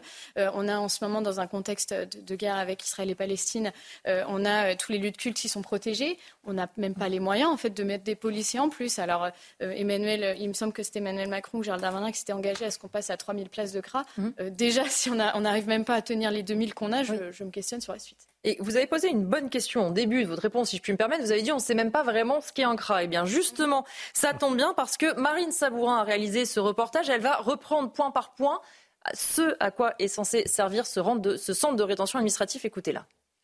Il constitue un maillon essentiel de la chaîne d'éloignement. Les centres de rétention administrative ont pour objectif de maintenir dans un lieu fermé tout étranger qui fait l'objet d'une décision d'éloignement dans l'attente d'un renvoi forcé. Cette année, la France dispose de 1869 places, mais le ministère de l'Intérieur vise un objectif de 3000 places à l'horizon 2027 dans 11 localités supplémentaires. Alors, qui peut être concerné par cette rétention? Les individus sous OQTF datant de moins d'un an, ceux concernés par une décision d'expulsion ou par une interdiction administrative de retour du territoire français, ou dans le cas d'une mesure d'éloignement dans le cadre de l'Union européenne. L'année dernière, près de 16 000 personnes ont été placées dans les 21 centres de rétention de métropole. Les personnes retenues étaient à 96 des hommes, principalement des ressortissants algériens, des Albanais, puis des Marocains. Moins de la moitié de ces personnes ont été éloignées du territoire. Excepté en cas d'activité terroriste, la rétention est limitée à 90 jours et peut être prolongée par le juge quand le départ immédiat de l'étranger est impossible. Elle prend fin dans trois cas, le renvoi de l'étranger, son assignation à résidence ou sa libération par le juge. À noter que ces décisions ne dépendent pas uniquement de la France. Si le pays d'origine n'accepte pas de récupérer son ressortissant, les délais de rétention en France peuvent être dépassés, entraînant la libération de l'étranger.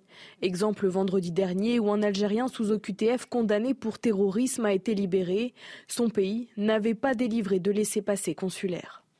Michael Sadoun, c'est toujours euh, le même sujet, c'est que c'est censé être un lieu de passage avant qu'une décision soit prise, sauf qu'ils sont totalement engorgés parce que les décisions ne sont pas prises, euh, ça dure trop longtemps et donc on se retrouve forcément avec des situations comme celle-ci parce qu'il n'y a pas les moyens ni humains ni techniques de faire une vraie surveillance pour ceux qui sont dans ces cras. Exactement, le vrai point d'achoppement du problème, et on le voit sur tous les sujets qu'on voit passer sur ce plateau, hein, c'est vraiment la question des laissés-passer consulaires et de la pression diplomatique que la France est capable de mettre ou non sur les pays qui ont vocation à accueillir leurs ressortissants et notamment les pays africains on est contraint par des accords internationaux desquels on n'a pas envie de s'extraire et qui passent maintenant au-dessus de notre droit national. Euh, on a peur de remettre en cause des accords euh, qui ont été un jalon historique mais qui n'ont plus lieu d'être, comme l'accord franco-algérien de 1968 mhm. dont on a beaucoup parlé récemment, notamment au moment de la loi asile-immigration. Et c'est d'ailleurs même Gérard Philippe, qui n'est pas vraiment un parangon de l'extrême droite, qui a proposé... Euh, pardon, j'ai dit quoi Vous avez confondu Gérard, Philippe. Gérard Philippe. On l'appelle eh ben, souvent Gérard Philippe, mais il euh, s'appelle Edouard dans la vraie vie. C'est un grand beau gosse en plus, Gérard. Par les eh ben, c'est un compliment, c'était un beau gosse, Gérard Philippe. Euh, donc Édouard Philippe euh, qui proposait de, de, de, revenir dessus. Donc évidemment, avec toute cette situation de blocage d'expulsion, on se retrouve avec des centres de rétention administrative qui explosent. pour vous donner une petite idée, en 2021, il y a eu 125 000 OQTF qui ont été prononcés, 65 000 en 2022. Je vous rappelle que le taux d'application d'exécution des, OQTF est entre 6 et 7% en France. Or, on a seulement 2000 places en centre de rétention administrative. Ça vous laisse une idée de, de la disproportion entre les moyens qui sont demandés par notre politique d'immigration et les moyens effectifs que nous avons. Donc évidemment, on essaye de retarder le problème en allongeant les durées de rétention, ce qui fait qu'après, et ça c'est plutôt la gauche qui le dénonce, mais les conditions de détention ne sont plus bonnes. Euh, il faut évidemment plus de policiers pour surveiller une situation qui se dégrade sanitairement, sécuritairement, et à la fin on se retrouve avec des évasions comme on le voit aujourd'hui. Je pense que d'un côté comme de l'autre, et à gauche comme à droite, on devrait résoudre ce problème en disant des expulsions plus rapides, plus efficaces. C'est vraiment le nœud du problème. On va écouter, euh, avant de vous faire euh, réagir de nouveau, ce que disait euh, le préfet de police de Paris, Laurent Nunez. Il était sur place justement et il s'est adressé à la presse après donc cette évasion ou fugue. Il utilise les deux termes. Écoutez-le. Je veux rappeler que la, rétention, ce n'est pas de la détention. Hein. Le régime juridique n'est pas le même. Donc je, veux rappeler que les fonctionnaires de police à l'intérieur du centre de rétention administrative ne sont pas, euh, ne sont pas armés. Je veux rappeler que les retenues euh, évoluent euh, librement à l'intérieur du centre de rétention administrative, entre les chambres, entre les parties des espaces communs, et que bien évidemment nous n'avons pas de, de caméras euh, et parce que c'est réglementaire, nous n'avons pas de, caméra euh, dans les chambres et euh, l'évasion qui a eu lieu hier matin est partie d'une chambre, enfin a démarré à partir d'une chambre. Voilà. Je vous laisse réagir parce que vous demandiez la parole avant le qu'on Oui, oui, non, tout à fait. C'était juste pour faire remonter aussi deux points par rapport à ça. La première chose, c'est que les délais pour garder ces jeunes hommes, puisque majoritairement ce sont chez nous, on les, place nous-mêmes. Pour une fois, ce ne, sont même pas les traités européens qui nous imposent ces 90 jours. Même dans d'autres pays de l'Union européenne, c'est bien plus long. Ça peut aller jusqu'à deux ans. On, ne sait pas pourquoi, euh, mais nous, en France, on a décidé que ce serait 90 jours et pas un jour de plus. on a été optimiste peut-être. Nous-mêmes, on, crée nos propres, nos propres chaînes. Et, la deuxième chose par rapport à ça, en effet, c'est pas du tout de la détention, puisque euh, les, personnes qui sont dans, ces centres ont le droit de recevoir des associations, souvent subventionnées par des impôts, qui vont leur permettre et les aider à rester en France, qui vont faire les recours, euh, tous les recours nécessaires, etc. Donc non, c'est pas de l'emprisonnement. Euh, et d'ailleurs, quand le, préfet parle de, fugue, ça a un mm. petit côté presque mignon, enfantin. Ouais, c'est assez grave. Alors qu'on parle quand même de, alors pas de, terroristes en effet dans ce cas-là, parce que c'est pas 90 jours, mais on parle quand même de délinquants qu'on n'a pas forcément envie de, croiser dans la rue. Hein. Gilles c'est vrai que hier déjà on parlait euh, de, on faisait le parallèle avec la, colère des surveillants euh, de prison qui disent en fait que ce soit les prisons ou les CRA, même si on le rappelle une fois de plus, ça n'est pas la même chose, sont des établissements surchargés où les personnes qui sont dedans vivent dans des conditions, vous le disiez, Michael Sadoun, parfois totalement catastrophiques. Et forcément, il y a une tension ambiante encore plus forte. Et on se dit, les personnes qui passent euh, dans ces CRA, quand on est entassé dans des chambres, ça ne va pas aider à ce que quand ils ressortent, s'ils ressortent, ils soient dans de meilleurs auspices que quand ils sont rentrés D'abord, il faut, il faut, se rappeler qu'il y a aussi des évasions de prison. Mmh, aussi. Où c'est beaucoup plus sécurisé, où il y a un personnel euh, qui, est, qui est formé pour cela. Et je vois déjà comment on, va s'engager sur une pente glissante de transformer ces centres de rétention en prison. Mmh. Parce que chaque fois, euh, après, euh, peut-être il y aura un suicide, donc il faudrait plus de, plus de, surveillance. Après, il y aura un cas de harcèlement, euh, je ne sais pas quoi. Donc on va petit à petit euh, glisser vers une prison bis. Euh, donc la seule façon de sortir par le haut, c'est d'avoir une politique de migration cohérente et globale. on a dit au début de, de reportage que c'est un maillon mm. dans une chaîne. Et donc, je ne vois pas comment on peut s'attaquer en maillon quand on a un problème avec la chaîne. Oui, la chaîne, totalement. Oui, Richard Je, je, pense tout à fait. C'est, en fait, ce sont deux problèmes majeurs euh, la chaîne pénale et l'immigration. Et je pense que euh, dans, l'urgence que l'on a aujourd'hui, ça devrait être un, un, projet transcourant, transpolitique, et se mettre sur le tapis pour dire comment on va régler ce problème de manière euh, efficace et pragmatique et non pas euh, idéologique. Et les deux d'ailleurs sont liés. La chaîne pénale, elle est totalement à revoir parce que justement elle ne marche pas. Parce que la chaîne pénale doit être dissuasive. Bien sûr. Et, si elle n'est pas dissuasive, elle ne sert à rien. Et la deuxième chose, c'est l'immigration. On a besoin d'une véritable loi sur l'immigration qui traite toute la chaîne de migratoire. Et pas euh, comme on a fait des petites lois, des, c'est d'ailleurs le problème en France, c'est qu'on fait toujours des, réformettes et non mm. pas des réformes. Et on appelle réforme ce qui est un ajustement de paramètres, en fait. Mais on n'a pas fait des réformes systémiques pour remettre en place un système qui correspond à notre époque, avec les moyens de notre époque, avec la technologie de notre époque. Il y a des pays où ça se fait très bien. Je ne vois pas pourquoi chez nous on ne pourrait pas le faire. Mais ça, ça ne peut se faire que s'il y a un consensus national. Je crois que c'est quand même une priorité majeure que la sécurité de nos citoyens, que l'identité de nos citoyens et que travailler ensemble pour résoudre ce problème, ce serait méritoire pour tous les partis qui contribueront. C'est ce qu'ils essayent de faire depuis quelques mois avec la loi immigration qui est finalement euh, une blague en fait, puisque ça finit en motion de rejet, il y a des alliances, on voit que ça devient... On voit justement l'impact de l'idéologie là-dedans. Hein. Exactement, tout à fait, ça devient un règlement de compte euh, entre les partis plutôt qu'une réelle volonté de bien commun euh, pour la population. Et, c'est pour ça que c'est très compliqué et que nous, on attend tous finalement une vraie loi. Et, on fait une grande pétition. Bah, on parlera peut-être du référendum sur l'immigration, mais c'est... Eh ben, vous me tendez la perche, donc je, je vous laisse terminer, mais je dis à téléspectateurs qu'à 23h, justement, on parlera de la loi immigration. Pardon, Restez je vous ai avec nous, puisque c'est le meilleur moment. Mais euh, euh, finalement, c'est vraiment, euh, c'est vraiment ça qu'on attend tous, qu'on demande tous, parce qu'on voit qu'il y a une urgence, que les effectifs sont en train d'exploser et que même d'un point de vue sanitaire, ça peut poser des questions.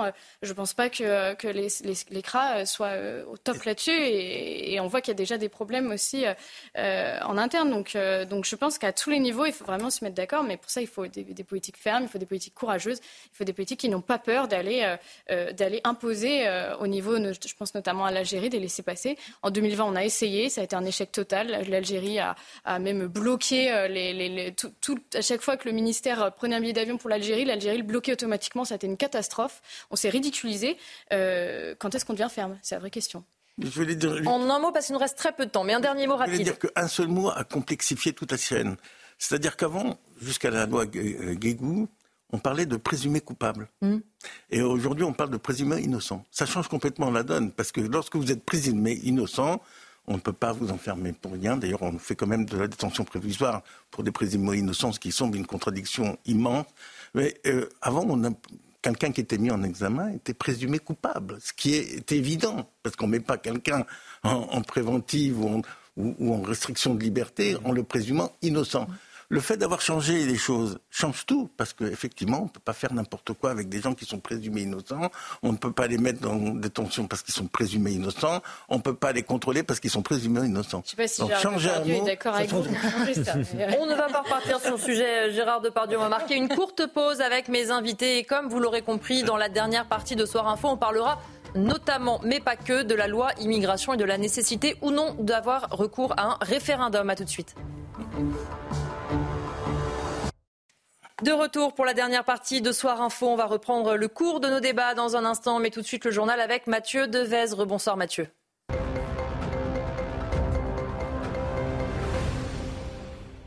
Bonsoir Elodie, bonsoir à tous. L'émotion est toujours aussi vive à Meaux, dans cette commune de Seine-et-Marne, où une mère de famille et ses quatre enfants ont été tués.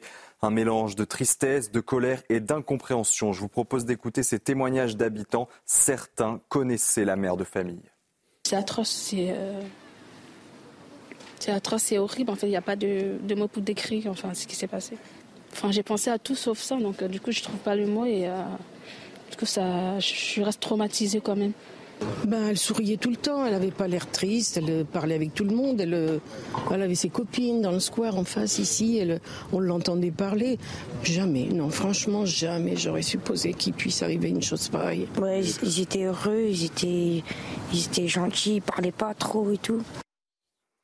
Un homme est mort dans une fusillade la nuit dernière à Marseille. Il a été abattu de plusieurs balles près d'une cité des quartiers nord.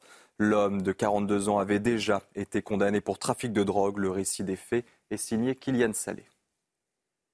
23h30 ce lundi soir à Marseille, un homme s'écroule, touché par plusieurs balles au fusil d'assaut. Le suspect s'enfuit à bord d'une voiture. Près des lieux du drame, 25 douilles de calibre 7,62 sont retrouvées.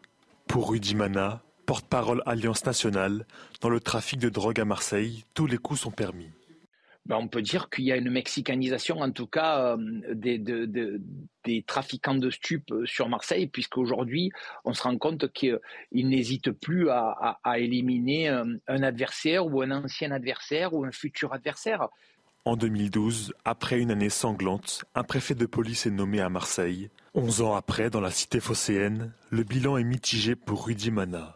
Je ne crois pas que, la préfecture de police ait échoué. Bien évidemment, les chiffres laissent penser que, ça se dégrade d'année en année, mais la situation se dégrade d'année en année parce que d'année en année, on se rend compte que la police est, de plus en plus seule pour lutter contre, ces trafics de stupes ou, cette délinquance massive que nous avons à Marseille.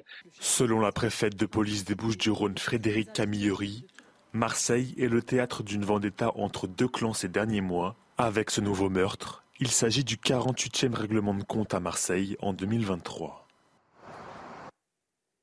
Enfin, une cinquantaine d'artistes ont signé une tribune en soutien à Gérard Depardieu. Jean-Marie Rouard fait partie des signataires. Il est membre de l'Académie française et dénonce, je cite, la tartufferie de certains journalistes. Écoutez. Pas que les médias exagèrent dans, dans ce sens de la chasse à l'homme. Je trouve ça c'est dommage pour, je ne veux pas employer de grands mots, mais c'est dommage pour la démocratie, c'est dommage pour les journalistes, parce qu'ils ils doivent, quand même avoir un sérieux et, et quand même être, avoir ce principe un peu chrétien de ne pas faire aux autres ce qu'ils ne voudraient pas qu'on leur fasse à eux-mêmes. Il y a une tartufferie, il y a une tartufferie chez les journalistes que je trouve insupportable. C'est la fin de ce journal, la suite de Soir Info avec vous Elodie et vos invités. Merci beaucoup euh, Mathieu. On vous retrouve à 23h30 pour un prochain tour complet de l'actualité. On va parler malheureusement une nouvelle fois des violences contre les élus. On va parler d'André Mondange, c'est le maire PCF de PH de Roussillon. Il a été agressé la semaine dernière. Les faits ont eu lieu à Avignon dans un café. Il a été frappé par deux nationalistes pour son appartenance politique. Les deux hommes ont aussi tenu des propos racistes envers sa fille qui est métisse. Regardez le résumé des faits avec Adrien Spiteri. Son œil droit porte encore les stigmates de la violence des coups. Quelques jours après avoir été frappé par des jeunes nationalistes, André Mondange, maire de la petite commune de Péage de Roussillon, est toujours marqué. J'ai encore des courbatures, beaucoup de fatigue liée à cette agression. Je ne sors donc pas beaucoup afin de me reposer, mais j'ai reçu beaucoup de messages de soutien des péageois. Ça réconforte. Le maire communiste a été pris à partie la semaine dernière lors d'un déplacement en famille au restaurant à Avignon. Deux jeunes d'une vingtaine d'années nous ont approchés et ont vu la cocarde épinglée au col de mon manteau. C'est discret, de la taille d'un pins, avec écrit mère et RF pour République française. Je la garde toujours car je veux montrer que l'extrême droite n'a pas le monopole des symboles de la République. À la sortie de l'établissement, les deux hommes lui demandent son bord politique, profèrent des insultes racistes envers sa fille métisse de 21 ans, puis la situation dégénère. L'un des deux hommes ne comprenait pas comment des blancs pouvaient faire des enfants avec des noirs. Cela doit nous alerter sur la dangerosité de l'extrême droite et de la montée du racisme qui n'est pas une opinion mais un délit. Depuis, de nombreuses personnalités politiques dont le président lui ont fait part de leur soutien. En 2023, les agressions envers les élus ont augmenté de 15% selon une étude du CEVIPOF. Je vais vous redonner en effet un certain nombre de chiffres, de sources selon l'Association des maires de France. Entre 2022 et 2023, c'est 15% d'agressions euh, en plus envers euh, les élus. 50% sont victimes d'outrage, 40% de menaces et 10% de violences volontaires. Et selon le chiffre du ministère de l'Intérieur qui recense les remontées des préfectures, donc quand il y a plainte, on était à 2265 plaintes ou signalements, soit 32% de plus qu'en 2022. Euh, Michael Sadoun, malheureusement, des exemples, on en voit de plus en plus. On l'a vu euh, aussi au moment euh, des émeutes, quand des personnes ont tenté euh, d'agresser physiquement, voire de tuer la famille du maire de la Haye-les-Roses. On a vu aussi à Saint-Brévin, on voit ici ce maire. Les attaques, elles sont véritablement violentes et extrêmement violentes. Il n'y a plus de limite, en fait. D'abord, je veux dire, signifier un plein soutien à ce maire-là. Je pense que je, parle au nom de tout le plateau, voire, voire de toute la chaîne. ce genre de fait est intolérable. Ensuite, il y a un fait politique derrière cet événement qui n'est pas un fait divers. C'est à mon avis pas tellement le fait qu'il y a une extrême droite puissante en France. Je, n'adhère pas à cette interprétation des choses. En revanche, il y a en effet un déchaînement de la violence contre tout dépositaire de l'autorité publique. Ça, c'est une réalité. Une fois de plus, il y a un problème de judiciarisation de ces personnes. D'ailleurs, il me semble, il me semble qu'une euh, loi a été proposée récemment pour durcir les sanctions contre les personnes dépositaires de l'autorité publique. les mêmes peines, par exemple, que quand on s'attaque à un membre de force de l'ordre. Exactement. Moi, j'y suis extrêmement favorable. Il faut maintenant qu'il y ait un calcul, euh, je dirais, euh, déficitaire ou défavorable quand des jeunes décident de passer à l'action contre des policiers, contre des professeurs, contre des maires. Pour l'instant, je remarque que ça n'est pas le cas. Je vous rappelle que il y a eu récemment un cas de violence contre une, contre une policière qui a été traînée, je crois, sur mm. une vingtaine de mètres par une voiture. Et l'auteur des faits avait été mm. condamné de huit mois avec sursis, ce qui est franchement très faible. Je ne me contente pas en plus de ce que les juristes me disent, à savoir que la justice, c'est une matière juridique et que, en tant que manant, il faudrait que je ne m'en mêle pas. Je considère que la justice, c'est l'acte politique par excellence. Mm. C'est même un acte religieux.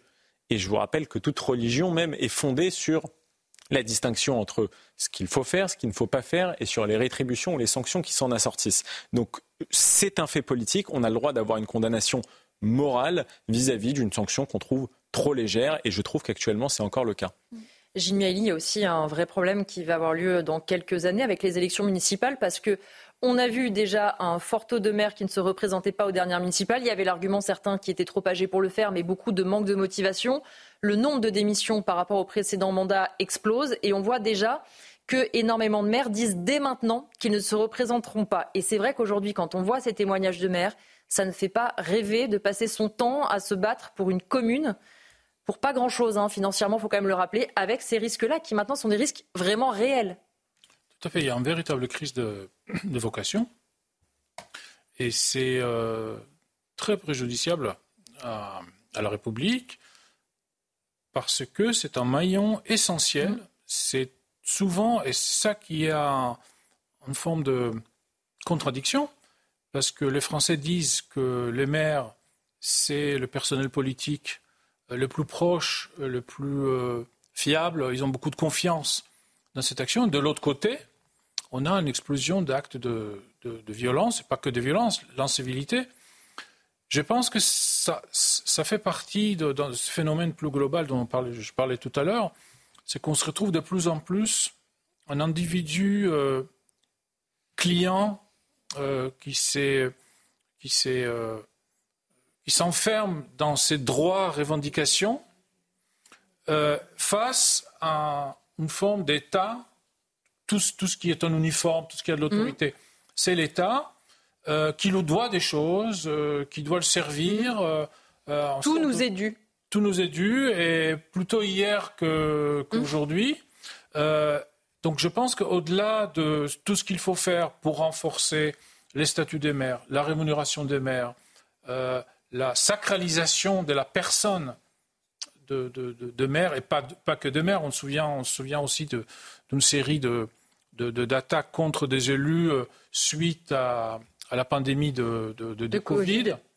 Euh, et donc, il faut, certaines fonctions doivent être sacralisées par, des, par une, action euh, de la loi, une action de, forces de l'ordre, une action de la justice, ça doit être mis en avant euh, par la rémunération et par l'honneur qu'on leur fait, euh, mais il faut aussi voir que notre société euh, se divise entre ayants droit et ceux qui doivent le servir, servir entre bourreaux et victimes perpétuelles. Et tous ces phénomènes-là font partie de ces grands phénomènes. Je voudrais qu'on regarde euh, une, autre citation qui vient euh, de ce maire qui racontait euh, son agression. Il dit ceci Quand les deux jeunes se sont trouvés à court d'arguments, les coups sont tombés, notamment avec une bouteille en verre. On s'est défendu. Les serveuses du bar ont rouvert les rideaux pour qu'on puisse s'y réfugier. Il s'est confié à nos confrères du Parisien. Alice Cordier, on voit évidemment malheureusement cette violence et on se dit que d'un côté, quand on voit parfois dans l'hémicycle, dans certaines manifestations, le comportement de certains élus qui, entre eux, s'insultent, euh, se balancent des noms d'oiseaux ou euh, rigolent de brûler des effigies à l'image d'Emmanuel Macron ou d'Elisabeth Borne, ça n'aide pas à donner le bon exemple quand même. Il y a une sorte de vent euh, révolutionnaire qui souffle depuis notamment, je pense, les Gilets jaunes. Mhm. il y a vraiment une colère qui est manipulée par, selon moi, hein, par une extrême gauche. là, on parle de militants d'extrême droite, mais euh, il y a énormément de maires attaqués aussi par l'extrême gauche. Euh, il y a eu le cas il n'y a pas trop longtemps de maires ou aussi d'autres partis d'ailleurs. Euh, et, on a vraiment ce sentiment un peu révolutionnaire de on n'est pas content, et ben ta tête va finir en haut d'une pique. Mm. On a un petit peu, enfin moi j'entends vraiment ça. J'ai participé aux manifestations Gilets jaunes et il y a certains cortèges que j'évitais parce qu'on sentait qu'en eux ils étaient capables en fait de passer à l'acte violent. Alors que là on était pour des revendications. Enfin moi je venais de façon très pacifique et, et c'est vrai que on se retrouver face à des, des gens très organisés qui savaient y faire et qui mêlaient des foules à les mmh. entraîner et à faire pousser en eux des sentiments de violence que eux-mêmes n'avaient pas forcément. Euh, en arrivant. Voilà. Euh, et, et, c'est vrai que depuis, je trouve, depuis Gilets jaunes, on, a, on assiste à ce genre de manifestations euh, de la part de personnes politisées qui passent à l'acte et qui s'en prennent aux responsables politiques. On le voit par le biais de la police, on le voit par les, par les maires, on le voit par les élus, on le voit par un tas de, tas de choses. Maintenant, ceci étant dit, j'aimerais quand même mettre l'accent sur une violence euh, dont, on parle, mais euh, parce que là, je ne voudrais pas, si vous voulez, qu'on limite ce genre de violence à l'extrême droite. Mhm. Euh, l'extrême gauche et d'une violence. Bien sûr. Et ne s'en prend pas qu'aux maires. Il s'en prend à tout opposant politique à partir euh, de si vous êtes centriste ou pas. D'ailleurs, ça commence souvent à ce mmh. niveau-là. Mmh. Euh, et il n'y a, pas, il a pas encore si longtemps, euh, il y a un, rassemblement du Rassemblement national, justement, qui a été attaqué de façon extrêmement violente, avec un bar qui a été totalement mais renversé. Des élus. Tout à fait. Et ça, ça n'a pas attendu les Gilets jaunes. Hein, pour que ce soit le cas, c'est le cas depuis longtemps. Maintenant, avec les réseaux sociaux, on le met un petit peu plus en avant. Mais c'est quelque chose qui existe. Et je rappelle quand même qu'il existe un, un groupuscule qui s'appelle la Jeune Garde, qui a mhm. été reçu à l'Assemblée nationale pour faire le procès de l'extrême droite, reçu par l'Assemblée nationale par la NUPES, et qui revendique ces attaques sur des, des, militants du Rassemblement national. Et je trouve ça dramatique. Et moi, je, je, si jamais euh, Gérald Darmanin, qui en ce moment est dans une logique de dissolution, m'écoute, je lui demande qu'est-ce que vous faites face à la Jeune Garde, qui n'est toujours pas dissous, par contre? On va voir si Gérald Darmanin nous écoute, peut-être qu'il vous répondra. Richard Abitbol, le gouvernement a tenté de mettre en place déjà un premier, euh, un premier plan, notamment avec un plan de 5 millions pour créer des référents atteintes aux élus dans les commissariats et les gendarmeries, créer une protection euh, juridique, psychologique, faire en sorte que les maires n'aient pas eux-mêmes à avancer les frais, par exemple, en cas euh, de procès. Mais on voit bien que malheureusement, c'est un premier pas, c'est mieux que rien, mais ça ne solutionne pas tout pour l'instant. Il y a deux problèmes. En fait, il y a le problème euh, de la lutte contre l'autorité, comme vous avez dit, c'est les maires, les policiers. D'ailleurs, hier, on parlait de manque de vocation chez les policiers pour les mêmes raisons. Mais il y a aussi euh, la haine qui est portée par euh, l'altercation plutôt que la discussion. Et ça, c'est malheureusement ni l'exclusif de l'extrême gauche, ni celle de l'extrême droite. C'est aussi celle du, gouvernement aujourd'hui qui pour exister, a besoin de faire monter les extrêmes pour les faire face à face et pour pouvoir émerger comme une solution, et que donc toute, euh, la discussion est pour euh, euh, diaboliser l'autre. D'ailleurs, on parle toujours de la diabolisation du Rassemblement national, alors qu'on pourrait se poser la question en quoi c'est-il diabolisé? C'est-à-dire que lorsque d'un côté, on diabolise le Rassemblement national pour le présenter comme un épouvantail, et de l'autre côté, on diabolise l'extrême gauche pour la montrer comme euh, totalement révolutionnaire. Forcément, ça crée un climat, un climat qui est euh, de confrontation et non euh, d'adéquation. Et je pense que c'est le, le en même temps qui était censé rassembler les Français l'a énormément divisé et l'a mis face à face alors qu'on était côte à côte. Gilles Miali, pour terminer sur ce sujet. Oui, Richard a soulevé un point très intéressant. C'est la limite de notre capacité de verbaliser, de verbaliser les choses. Quand on, voit des, des, extraits de micro-trottoirs des mmh. années 60 70, on voit des gens, de femmes au foyer, qui parlent de pouvoir d'achat, des hommes qui parlent de l'arrivée de mini-joupes, peu importe le sujet, il y a un discours construit, un vocabulaire riche. Les gens peuvent argumenter pendant une minute et, une minute et demie sans s'arrêter et sans euh, répéter les mêmes mots trois fois. On voit parfois des émissions de télé, des débats des années 70 ou 80, euh, où les gens, même qui ne sont pas des acteurs ou des stars, etc., tiennent un discours construit avec un français relativement riche. Désolé de de porter cet argument avec mon français parfois approximatif, mais quelqu'un devait s'y dévouer. Et donc je pense que l'appauvrissement de la langue et euh, le fait que notre capacité à s'exprimer s'affaiblit fait en sorte que le passage à l'acte, que ce soit l'invective ou la violence ou l'incivilité, fasse plus souvent et plus rapidement. Un dernier Pour juste finir, il y a aussi une un, dernière chose, et ça me faisait penser, ce que, enfin, vous avez soulevé ça aussi, c'est qu'on euh, a aussi un gouvernement qui a mené les gens d'une certaine façon aussi à la violence. Quand, euh, enfin, c'est un gouvernement qui n'est quand même pas très démocratique. Mmh. On, est, on est à une vingtaine de 49-3. Il y a eu des répressions de manifestations pacifiques qui ont été extrêmement violentes. Et euh, par rapport aux Gilets jaunes dont je parlais tout à l'heure, il y avait plein de gens parmi les Gilets jaunes qui étaient là pour de bonnes raisons, qui n'avaient aucune volonté de violence, euh, mais qui face aussi à un traitement méprisant de la part d'un gouvernement qui, qui, qui parfois, on a l'impression, prend de haut le petit peuple les sans-dents, comme certains aimaient à les appeler, euh, ça peut mener aussi à un sentiment de révolte que moi je ne justifie pas, parce que je pense que, que c'est, il faut surtout pas tomber dans cet écueil-là. Mais euh, c'est vrai que face à un gouvernement peu démocratique, euh, certains, parce que je pensais à, un jeune, un, neveu de Madame Trogneux, mmh. qui, a été agressé, Jean-Baptiste, voilà, qui, a été, qui avait été agressé, qui avait une chocolaterie. Euh, et là, pareil, on s'en était pris à lui de, cette façon, parce que Madame, la, femme du président, représentait en fait mm. le président, euh, et, c'était toujours dans cette logique-là. Euh, il faut faire très attention. Mais, moi, je, pense que vraiment dernier mot, parce qu'on a encore beaucoup de sujets. Moi, je, je pense simplement que ça n'a moi, je ne suis pas d'accord avec cette interprétation parce que Michel, Michel Rocard, en son temps, a fait passer plus de 49-3 et ça, ça, ça déchaînait pas une telle violence politique.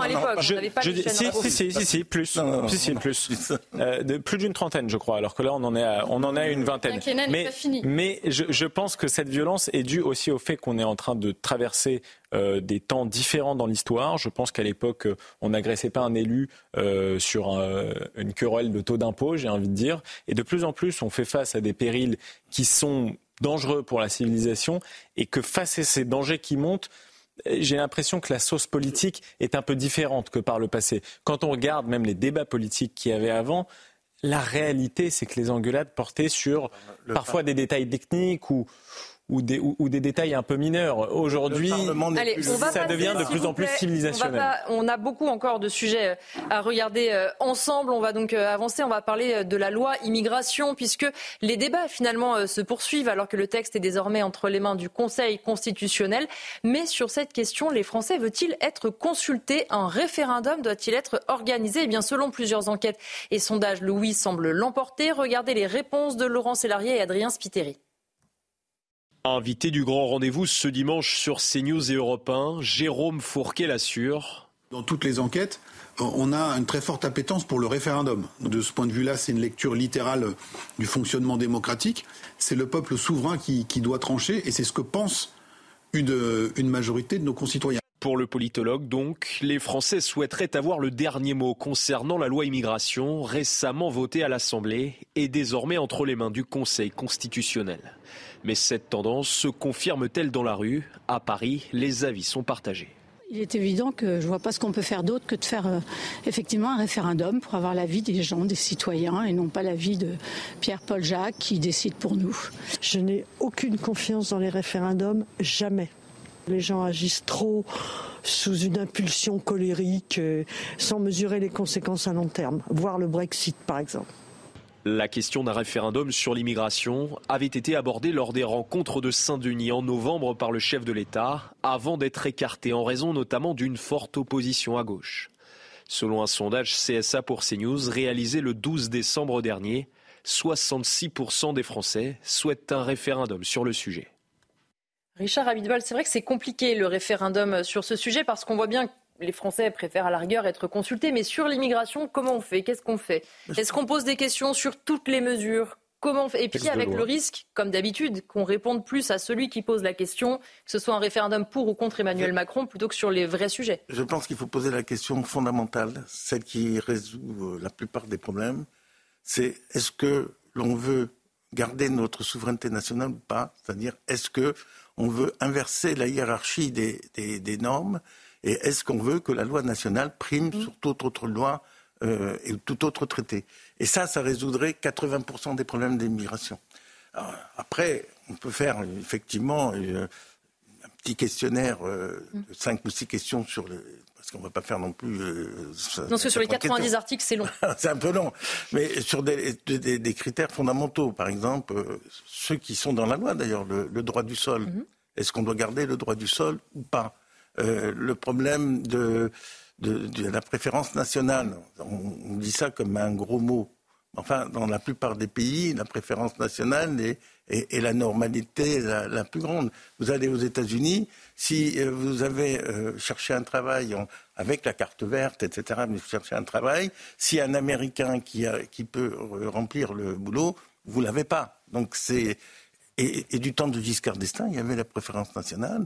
Lorsque l'État euh, passait des, contrats, s'il y avait une société française qui pouvait répondre, elle avait la priorité sur une, mm. société étrangère. je ne pense pas qu'on était dans un état dictatorial du temps de Giscard d'Estaing. Ça nous aurait pas euh, D'ailleurs, on a des très bons souvenirs de cette période, puisqu'il a, il a libéralisé beaucoup de choses. Donc, je, je crois que, euh, bien sûr, on ne peut pas poser des questions sur tous les critères de la loi, mais on peut prendre 4-5 critères, et surtout la, question fondamentale, voulez-vous garder la souveraineté euh, législative sur notre territoire ou la laisser à l'autorité supérieure de l'Europe? C'est une question fondamentale et, et, je pense que le peuple a le droit de décider là-dessus. C'est vrai, Michael Sadoun, qui a une occasion euh, manquée. Ce sont ces rencontres de Saint-Denis, le président de la République qui avait mis à l'agenda la question du référendum. Absence d'Éric Ciotti qui le demandait euh, à corps et à cri. Et donc, forcément, Jordan Bardella s'est retrouvé un petit peu seul face à toute la gauche. On a dit, il n'y a pas de consensus. C'est peut-être dommage parce que le chef de l'État a été, entre guillemets, euh, coincé. Il l'avait mis à l'agenda. Il devait en parler avec les présidents de parti, et une fois de plus, pour des raisons politiques politiciennes.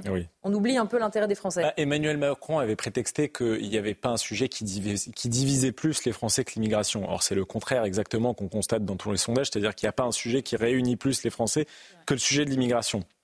Par ailleurs, derrière ça, il y a le fait que le macronisme en lui-même est contradictoire avec le, concept même de référendum, puisque le macronisme a, vocation à substituer la politique, les passions politiques, la controverse politique par la technique. Mhm. Il y a une volonté d'objectivité, de technicisation des sujets qui, on voit, se, se perd dans des contradictions politiques euh, innovables et, on le voit notamment dans, la loi immigration euh, en l'occurrence.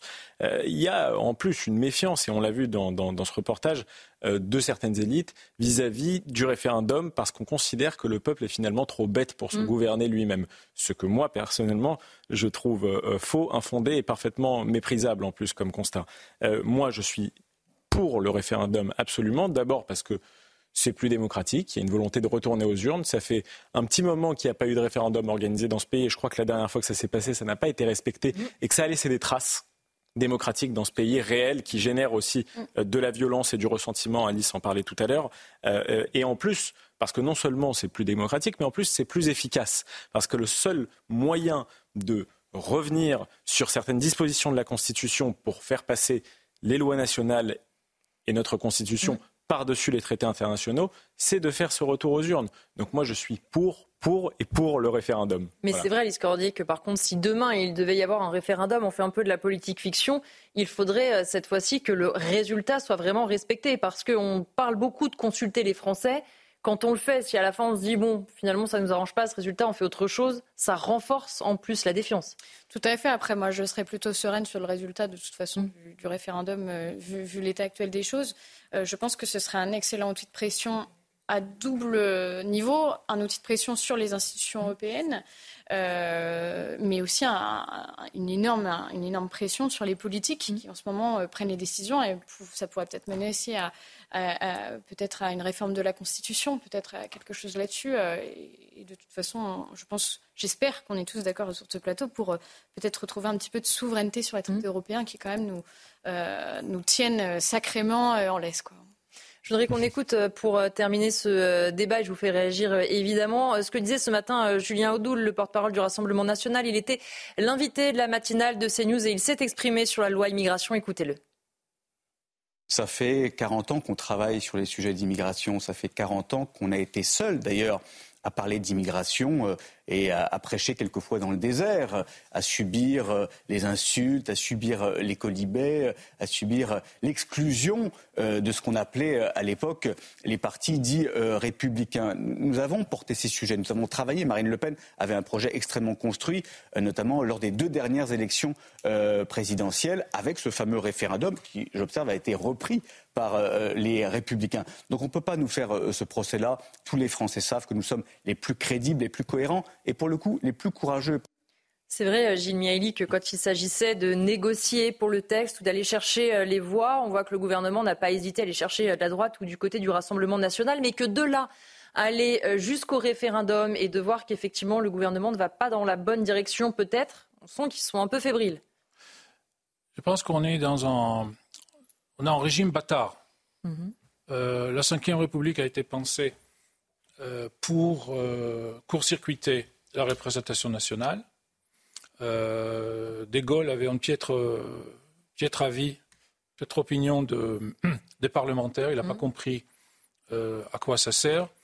Il, pensait que l'intérêt général, c'est une forme de mathématiques, de la géopolitique et de la politique, c'est-à-dire il y a un problème, il y a une solution, et dans ce sens-là, il était encore plus technique que, mmh. que, que Macron parce qu'il pensait que tous les problèmes ont des problèmes des, spécialistes, des gens dévoués, euh, euh, qui, peuvent euh, trouver quelle est la solution. Donc il avait C'était plutôt la quatrième République qui était comme ça. Vision, il avait une vision de la politique. Il avait une vision de la politique assez spéciale. Et nous sommes en train de, de, dériver petit à petit et vers une démocratie parlementaire. Mm. Mmh. Et ce qu'on voit maintenant, c'est une démocratie parlementaire. C'est-à-dire, on négocie, euh, on utilise. Euh, il n'y a plus d'anathèmes. Les anathèmes étaient possibles. Euh, on, pouvait faire, on, pouvait mettre en quarantaine sous la Ve République, quand on a majorité. On a 400 députés, on fait ce qu'on veut. Et on peut dire cela, on ne touche pas, cela, c'est contagieux. Mais et je pense que donc la démocratie parlementaire a beaucoup de choses à, à donner pour apaiser justement hmm. euh, le, débat public en France. Le, le référendum, c'est un moyen, c'est comme, c'est presque comme l'arme nucléaire. Il faut l'utiliser avec beaucoup, beaucoup de réflexion et rarement, et pour des grands, grands sujets. On va parler d'un autre sujet maintenant de l'aide médicale d'État. Ça devait être fait dans la loi immigration, mais finalement, cela fera l'objet d'un autre texte à la rentrée. Alors, on va en parler évidemment dans un instant avec mes invités, mais on regarde les précisions de Maureen Vidal. Au cœur des tensions entre la majorité et la droite, l'aide médicale d'État sera réformée dès janvier 2024. Des évolutions réglementaires et législatives préconisées dans un rapport de Claude Evin et Patrick Stefanini début décembre, avec pour objectif la diminution du nombre de bénéficiaires et par conséquent du coût total de l'AME. Parmi les évolutions qui seront discutées dès janvier, la fin des droits automatiques de l'AME pour le conjoint, Actuellement, les droits à l'AME sont accordés aux bénéficiaires, à ses enfants mineurs et son concubin. L'objectif serait que chaque majeur fasse une demande d'obtention et réponde aux conditions prévues. Deuxième évolution, les affections longue durée ne seraient plus automatiquement prises en charge. Pour ce faire, les solutions seraient de limiter la liste des pathologies concernées et valider la prise en charge par un médecin conseil de l'assurance maladie, même en cas de graves problèmes de santé. Dernière mesure qui pourra être examinée, l'organisation dès l'arrivée sur le territoire d'un bilan de santé ou encore l'extension aux bénéficiaires de l'obligation de déclarer un médecin traitant. La Première ministre Elisabeth Borne s'est engagée à associer les parlementaires à ces travaux et estime que l'aide médicale d'État doit être régulièrement réévaluée. On va débattre hein, de l'aide médicale d'État dans un instant, mais on s'interrompt un tout petit peu dans nos débats pour faire le point sur l'actualité avec vous, Mathieu Devezre. Bonsoir Mathieu.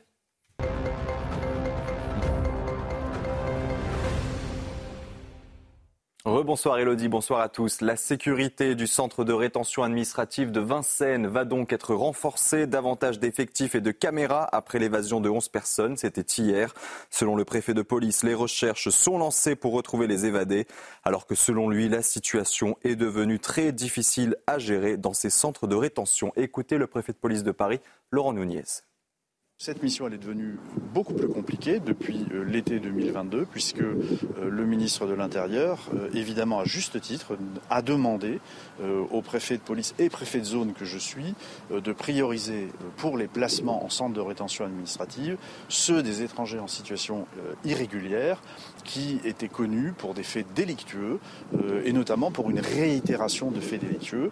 Et ce qui fait que ces personnes, dont nous considérons qu'elles sont susceptibles de causer des troubles à l'ordre public, eh bien, nous les priorisons dans euh, les placements euh, en centre de rétention administrative. Et donc évidemment, la, population, et j'ouvre les guillemets évidemment, euh, des retenus est devenue plus compliquée à gérer. Une cinquantaine d'artistes ont signé une tribune en soutien à Gérard Depardieu. L'acteur est dans la tourmente après la diffusion d'une enquête à la télévision. Gérard Depardieu est également mis en examen pour viol depuis 2020. Un sujet d'Adrien Spiteri. N'effacez pas Gérard Depardieu.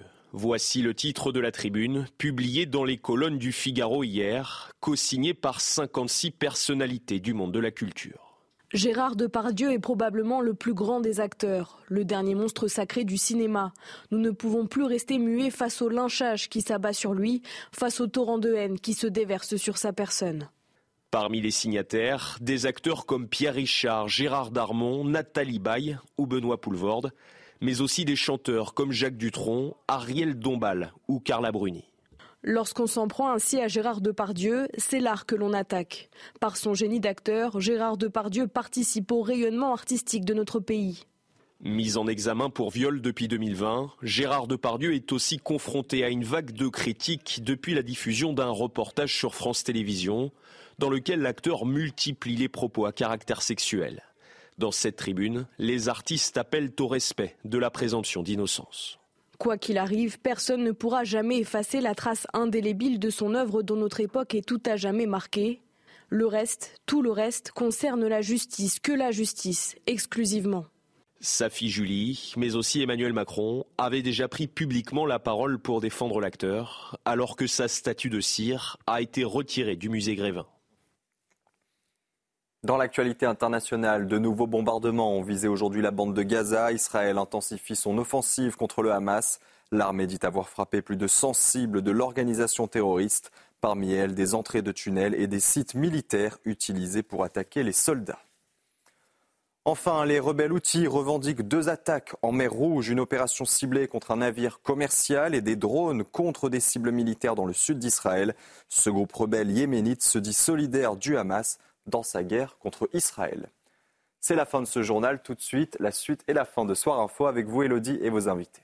Merci beaucoup et merci Mathieu de nous avoir accompagnés pour le rappel de l'actualité pendant tout ce soir info. Vous l'avez vu justement euh, avant ce journal. On va euh, discuter maintenant de l'aide médicale d'État. On devait en parler dans la loi immigration. Ça sera un petit peu euh, plus tard. Alors Alice Cordier, il y a deux sons de cloche totalement différents. Ceux qui disent que c'est un appel d'air, ceux qui disent qu'il faut absolument supprimer l'aide médicale d'État. Et de l'autre côté, Olivier Véran, par exemple, qui explique qu'il n'y aurait pas, selon lui, d'abus de droit et qu'il y a même 50% des étrangers qui pourraient bénéficier euh, de l'AME qui n'en bénéficient pas. On ne sait plus qui croire.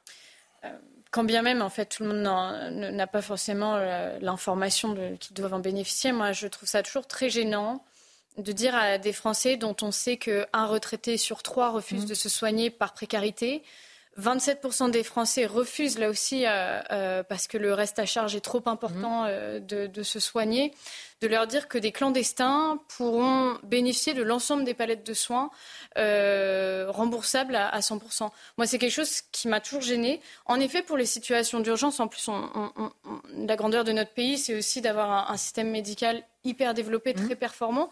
Euh, donc oui, pour des situations d'urgence, pour des maladies des, graves euh, et, qu'on pourrait soigner qu'en France, je comprends totalement. Bien sûr. On ne va pas laisser les gens mourir, évidemment. Oui, pour les opérations cardiaques, par exemple. Euh. voilà, bien évidemment, des grossesses, on est, on est une puissance, il faut le rester. maintenant, qu'ils puissent bénéficier de l'ensemble des palettes en étant là encore en situation régulière, pour moi, ça me semble assez hallucinant quand on voit qu'encore beaucoup de Français sont en état de, de précarité important.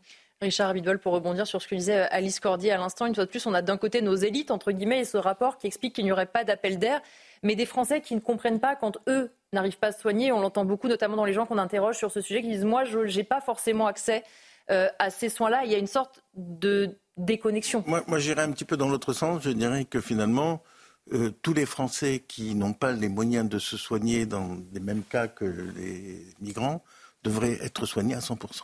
Déjà, c'est le premier point. La deuxième chose, c'est que euh, la, précarité des migrants, euh, notamment illégaux, fait qu'automatiquement on les retrouve dans les hôpitaux. Hum. Euh, il suffit n'importe qui, je, malheureusement, je vais assez régulièrement dans les hôpitaux, je peux vous dire que 70% des gens qui sont là sont justement des gens, des migrants, des gens en difficulté parce qu'ils vivent dans une précarité euh, euh, euh, extraordinaire. On en arrive même aujourd'hui dans les hôpitaux par des traitements à long terme de vous dire, écoutez, on est vraiment submergé par les, par les gens qui viennent dans, à l'hôpital. on vous conseille d'aller prendre un, un, médecin en ville alors qu'on est traité pour une greffe ou pour des choses à long terme. Donc on, essaie de dégager l'hôpital des, citoyens français qui, étaient traités pour des traitements à long terme pour laisser, des places. Alors, bien entendu, qui peut dire qu'on va laisser des gens euh, dans des situations de précarité absolue? D'ailleurs, on peut aussi se poser la question dans la précarité de les laisser dans la rue mmh. et ne pas manger et avoir la seule solution, c'est d'aller faire euh, des larcins par-ci par-là. Mmh. Donc, il y a un problème qui est totalement lié à, la, force euh, migratoire, c'est-à-dire plus il y aura de migrants, plus il y aura de gens précaires et plus on sera submergé par, euh, alors que ce soit l'AME ou euh, les traitements nécessaires, on n'a pas les moyens de le faire. Allez dans les hôpitaux, regardez l'état des hôpitaux, regardez mmh. l'état des urgences, parce que les gens ne vont plus mmh. voir le médecin traitant ou le médecin de ville, parce qu'ils ne peuvent pas avancer euh, euh, les frais nécessaires euh, aux médecins, donc ils vont à l'hôpital où ils paient rien. Mmh. Donc il y a un vrai problème qui est systémique. Il ne faut pas séparer les choses comme ça et, rien ne devient compréhensible. On a un système migratoire, un système de santé, il faut régler tout ça vraiment d'une manière systémique. Et justement, il y a une tribune des médecins parce qu'ils craignent cette réforme de l'AME. Ils, ils, disent justement, Michael Sadoun, qu'ils ont peur que comme on ne fasse plus les soins en amont, on n'est que des personnes qui viennent aux urgences, qui sont déjà saturées. Donc eux, finalement, préfèrent qu'on puisse maintenir l'AME et gérer les maladies au début quand on le peut, plutôt que d'attendre que ça devienne catastrophique et que les hôpitaux, les services d'urgence soient surchargés encore plus. Mais moi, je pense sincèrement que les économies de bout de chandelle qui seront réalisées avec une réforme de l'AME seront rattrapées par un poids supplémentaire sur l'hôpital public. En l'occurrence, je suis d'accord avec ce qu'Agnès Buzyn a dit. Je pense par ailleurs que l'AME, le sujet de l'AME et l'importance qu'il a pris n'est pas une cause de l'immigration, mais une conséquence de l'immigration massive. Si on arrive à mieux traiter ce qui vient, si on arrive à contrôler en amont les pathologies, la situation médicale, etc., euh, naturellement, le coût de l'AME va baisser. Par ailleurs, il est seulement de 1 milliard, ce qui, désolé, dans la situation actuelle des finances publiques... pour 400 000 bénéficiaires en 2023. Exactement. Dans la situation actuelle des finances publiques, désolé l'expression, mais c'est un pois chiche dans le couscous. Donc je trouve qu'on a focalisé... On valide l'expression. On valide, alors c'est beau. On a focalisé le débat sur cette AME pendant la loi Asile-Immigration. Or, je pense que ça n'est pas une pompe aspirante de l'immigration. Il y a des pompes aspirantes de l'immigration. Je pense que la combinaison du droit du sol, du regroupement familial, des allocations familiales, des aides au logement, etc., sont une pompe aspirante de l'immigration. Pas l'AME en l'occurrence. Euh, euh, Monsieur Abitbol le disait, on ne va pas laisser les gens mourir sur le trottoir, on ne va pas laisser des femmes accoucher chez elles. Donc, naturellement, chasser l'AME par la porte, il reviendra par la fenêtre. Donc, je pense que ce sujet-là est un non-sujet. On devrait passer un petit peu aux autres. C'est vrai, Gilles il y a eu beaucoup de temps passé euh, sur ce sujet, un nouveau texte de loi. Et le gouvernement nous dit on va s'appuyer sur le rapport euh, Stefanini et Vin, qui a été remis d'ailleurs pendant l'étude de la loi immigration. Et euh, ce rapport dit qu'il n'y aurait pas d'appel d'air. Et on se dit c'est quand même beaucoup de travail, une loi à venir, alors que ce n'est peut-être pas la priorité. Comme le disait Michael Sadoun, c'est peut-être pas là. On va faire les économies les plus flamboyantes. Je ne sais pas, mais c'est vrai qu'il faut voir euh, les problèmes dans sa globalité et pas essayer de s'attaquer euh, au centre de euh, euh, aux soins, etc. En même temps, on, prend toujours les cas les plus extrêmes. Mais il suffit de parler avec un, dentiste qui travaille dans l'un des centres dentaires. il ne s'agit pas là des gens qui vont mourir ou vont se trouver à mmh. l'hôpital. Des podologues. Donc, il y a, c'est clair, ça, ça, me fait penser un petit peu aux intermittents de spectacle. Au tout début, c'est assez logique on dit, voilà, euh, mais après 30 ans, on est devant un monstre mm. avec des, effets pervers à ne plus en finir, et on ne peut plus rien faire parce qu'il y a tellement d'intérêt là-dedans que ça bouge plus. Et je pense que là aussi, on a créé quelque chose à partir des bons sentiments, de la santé publique, de l'hygiène, etc. Quelque chose. Euh, je, pense qu'il y a aussi des intérêts de côté des soignants, de côté de, différentes institutions. Donc, on, se retrouve devant, devant un, un système qui est indéboulonnable et qu'il faut raisonner globalement qu'est-ce qu'on veut comme immigration, quel, genre de personnes, qu'est-ce qu'on peut leur donner et à quel moment et comment faire un processus, un cursus euh, d'immigration. Peut-être certains euh, pourraient juste travailler dans cinq ans et retourner chez eux. Ce n'est pas prévu d'aller jusqu'au mariage. Euh, et, d'autres qui ont d'autres parcours, mais il faut repenser l'ensemble, y compris euh, les conséquences des abus des droits d'asile. Pour euh, terminer euh, cette émission, je voudrais qu'on parle euh, d'un sujet qui prête à sourire. On pourrait dire que c'est une sorte de boulette qui va nous coûter un demi-milliard. Pourquoi? Parce que vous le savez, il y aura les Jeux Olympiques à Paris. Ils approchent. Les organisateurs ont donc prévu de réquisitionner la scène. On ne pourra pas naviguer dessus pour les épreuves et pour la cérémonie d'ouverture. Oui, mais en fait, c'est une situation catastrophique, notamment pour le transport de céréales. Écoutez les précisions de Mathilde Couvillère-Fleurnois. C'est une étourderie qui pourrait se chiffrer à un demi-milliard d'euros de pertes. Le comité d'organisation des Jeux Olympiques n'y avait pas pensé, mais en bloquant la scène pendant 20 jours de 2h à 11h du matin pour le bon déroulement des épreuves, le transport des céréales se trouve impacté. De, mi-juillet jusqu'au 3 septembre, c'est à peu près 5 à 600 000 tonnes de céréales qui transitent par la Seine pour rejoindre Rouen. Si on a des périodes d'arrêt de ce trafic fluvial, eh bien, on va avoir à la fois euh, probablement euh, des clients qui ne seront pas servis à destination, et puis à la fois un engorgement euh, euh, en amont de Paris, euh, dans les silos qui réceptionnent les récoltes. Le blocage dans les silos représente une perte d'argent, mais aussi une perte de qualité pour les céréales. D'autres solutions de transport sont inenvisageables. Il faudrait l'équivalent de 70 000 camions pour remplacer les bateaux.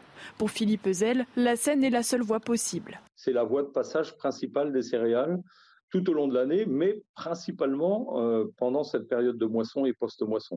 Il reste quelques mois aux organisateurs des JO pour trouver une solution. Alors nous ne sommes pas spécialistes du transport de céréales autour de ce plateau, mais moi ce qui m'hallucine un petit peu, euh, si je m'autorise le terme, c'est quand on nous dit euh, Alice Cordier, il n'y avait pas pensé. C'est-à-dire qu'on condamne la Seine et on a oublié qu'il y avait des marchandises sur la Seine, un demi-milliard d'euros de pertes. C'est-à-dire que ça, prête à sourire, mais quand on entend la somme, on rigole moins d'un coup. De blé. C'est beaucoup de blé. Joli. Joli jeu de mots. Un point pour vous. Euh, non, mais c'est assez effrayant en fait de se dire qu'il ne maîtrise pas grand-chose. J'entendais euh, sur votre chaîne encore un, responsable de la police qui expliquait que même eux ne savaient pas, euh, ils n'avaient pas les directives en fait pour les Jeux mm. Olympiques, ils ne savaient pas du tout comment ça allait s'organiser. Euh, et on a l'impression que euh, on s'est un peu trop avancé sur nos capacités d'accueil. Euh, et, et, ça donne une image. Alors c'est drôle parce que sur certaines, sur certaines choses, les caméras hyper haute technologie, mm. de reconnaissance faciale, etc. Alors ça, ils sont au top. Mais alors, par contre, pour des choses très logiques et très simples, euh, le transport des marchandises, alors là, ils n'y ont même pas pensé, oui. Donc ça questionne sur la suite quand même et, la façon dont vont se passer ces, Jeux Olympiques. J'en profite, euh, euh, il y a la question de la sécurité aussi qui questionne. Et on voit des applications, une application qui s'appelle Léon, qui, vient, qui est en train de sortir, notamment à Paris, qui met en place des, VTC avec des gardes du corps dans ces VTC-là, en ah fait, qui pourront escorter les touristes, qui pourront escorter les personnalités. Ça, c'est des choses qui sont nouvelles, qui vont arriver pour les JO et qui donnent aussi le goût de mm. à quoi ça va ressembler. On n'a pas envie d'être pessimiste, Michael Sadoun, mais ça fait des mois qu'on se dit qu'on ne se sent pas vraiment prêt pour accueillir les JO. Et plus on se rapproche de la date, moins on est optimiste. En tout cas, on ne se dit pas tout est réglé dans l'immédiat. On se rappelle qu'on est à quelques mois hein, uniquement des JO maintenant. J'espère qu'on aura de bonnes surprises. J'ai pas envie de jouer les, prophètes, euh, de malheur. Mais euh, ce qui est sûr, c'est que les Jeux Olympiques dans l'histoire ont toujours révélé l'état de santé euh, politique et économique des pays qui les accueillaient. En, 1964, par exemple, les JO de Tokyo ont montré la reconstruction du Japon après la Seconde Guerre mondiale. En 88, les JO de Séoul montrent l'émergence des dragons asiatiques. En 2008, même, les JO de Beijing ont montré un peu l'explosion économique de la Chine, son rattrapage par rapport au monde occidental, etc. Moi, je crains que ces JO de 2024 à Paris ne montre le désastre euh, sécuritaire, économique, organisationnel, bureaucratique de la France qui n'est plus capable d'organiser ce genre d'événement, puisqu'on voit que entre la cérémonie d'ouverture qui pose des questions de sécurité, entre les problèmes de logement qui forcent à pousser certains en dehors de certaines zones pour euh, loger euh, les, athlètes, entre les problèmes de sécurité et le retour du QR code, et maintenant ce problème économique de transport fluvial des marchandises, on a l'impression quand même qu'il y a un niveau d'impréparation qui n'est pas digne d'une grande, d'une grande puissance comme la France. Mais après, encore une fois, je ne veux pas jouer les prophètes de malheur, on verra bien et on ne peut rien faire d'autre que de faire confiance aux autorités. Richard Abidwell, c'est vrai qu'il faut être optimiste, mais quand on voit ça, par exemple, ce transport de marchandises ou ce qui n'a pas été euh, anticipé, on ne parle même pas euh, des transports en commun. Quand on voit l'état actuel des transports en commun, on n'est pas optimiste. Il faut se dire qu'on est à six mois des Jeux mm. Olympiques. Qu'à six mois des Jeux Olympiques, on s'aperçoit des aberrations. Je dirais pas. Mais c'est bien qu'on se rende compte maintenant, parce qu'on aurait pu s'en rendre compte la veille aussi. non, mais c'est presque Mais Très ça me rappelle euh, une aberration qui a eu lieu quand il y a eu le premier euh, du, commandant Cousteau, quand il avait construit ce premier euh, prototype. Et il avait séparé la construction du moteur de, de la coque et lorsqu'ils ont voulu mettre les deux, le moteur ne rentrait pas dans la coque.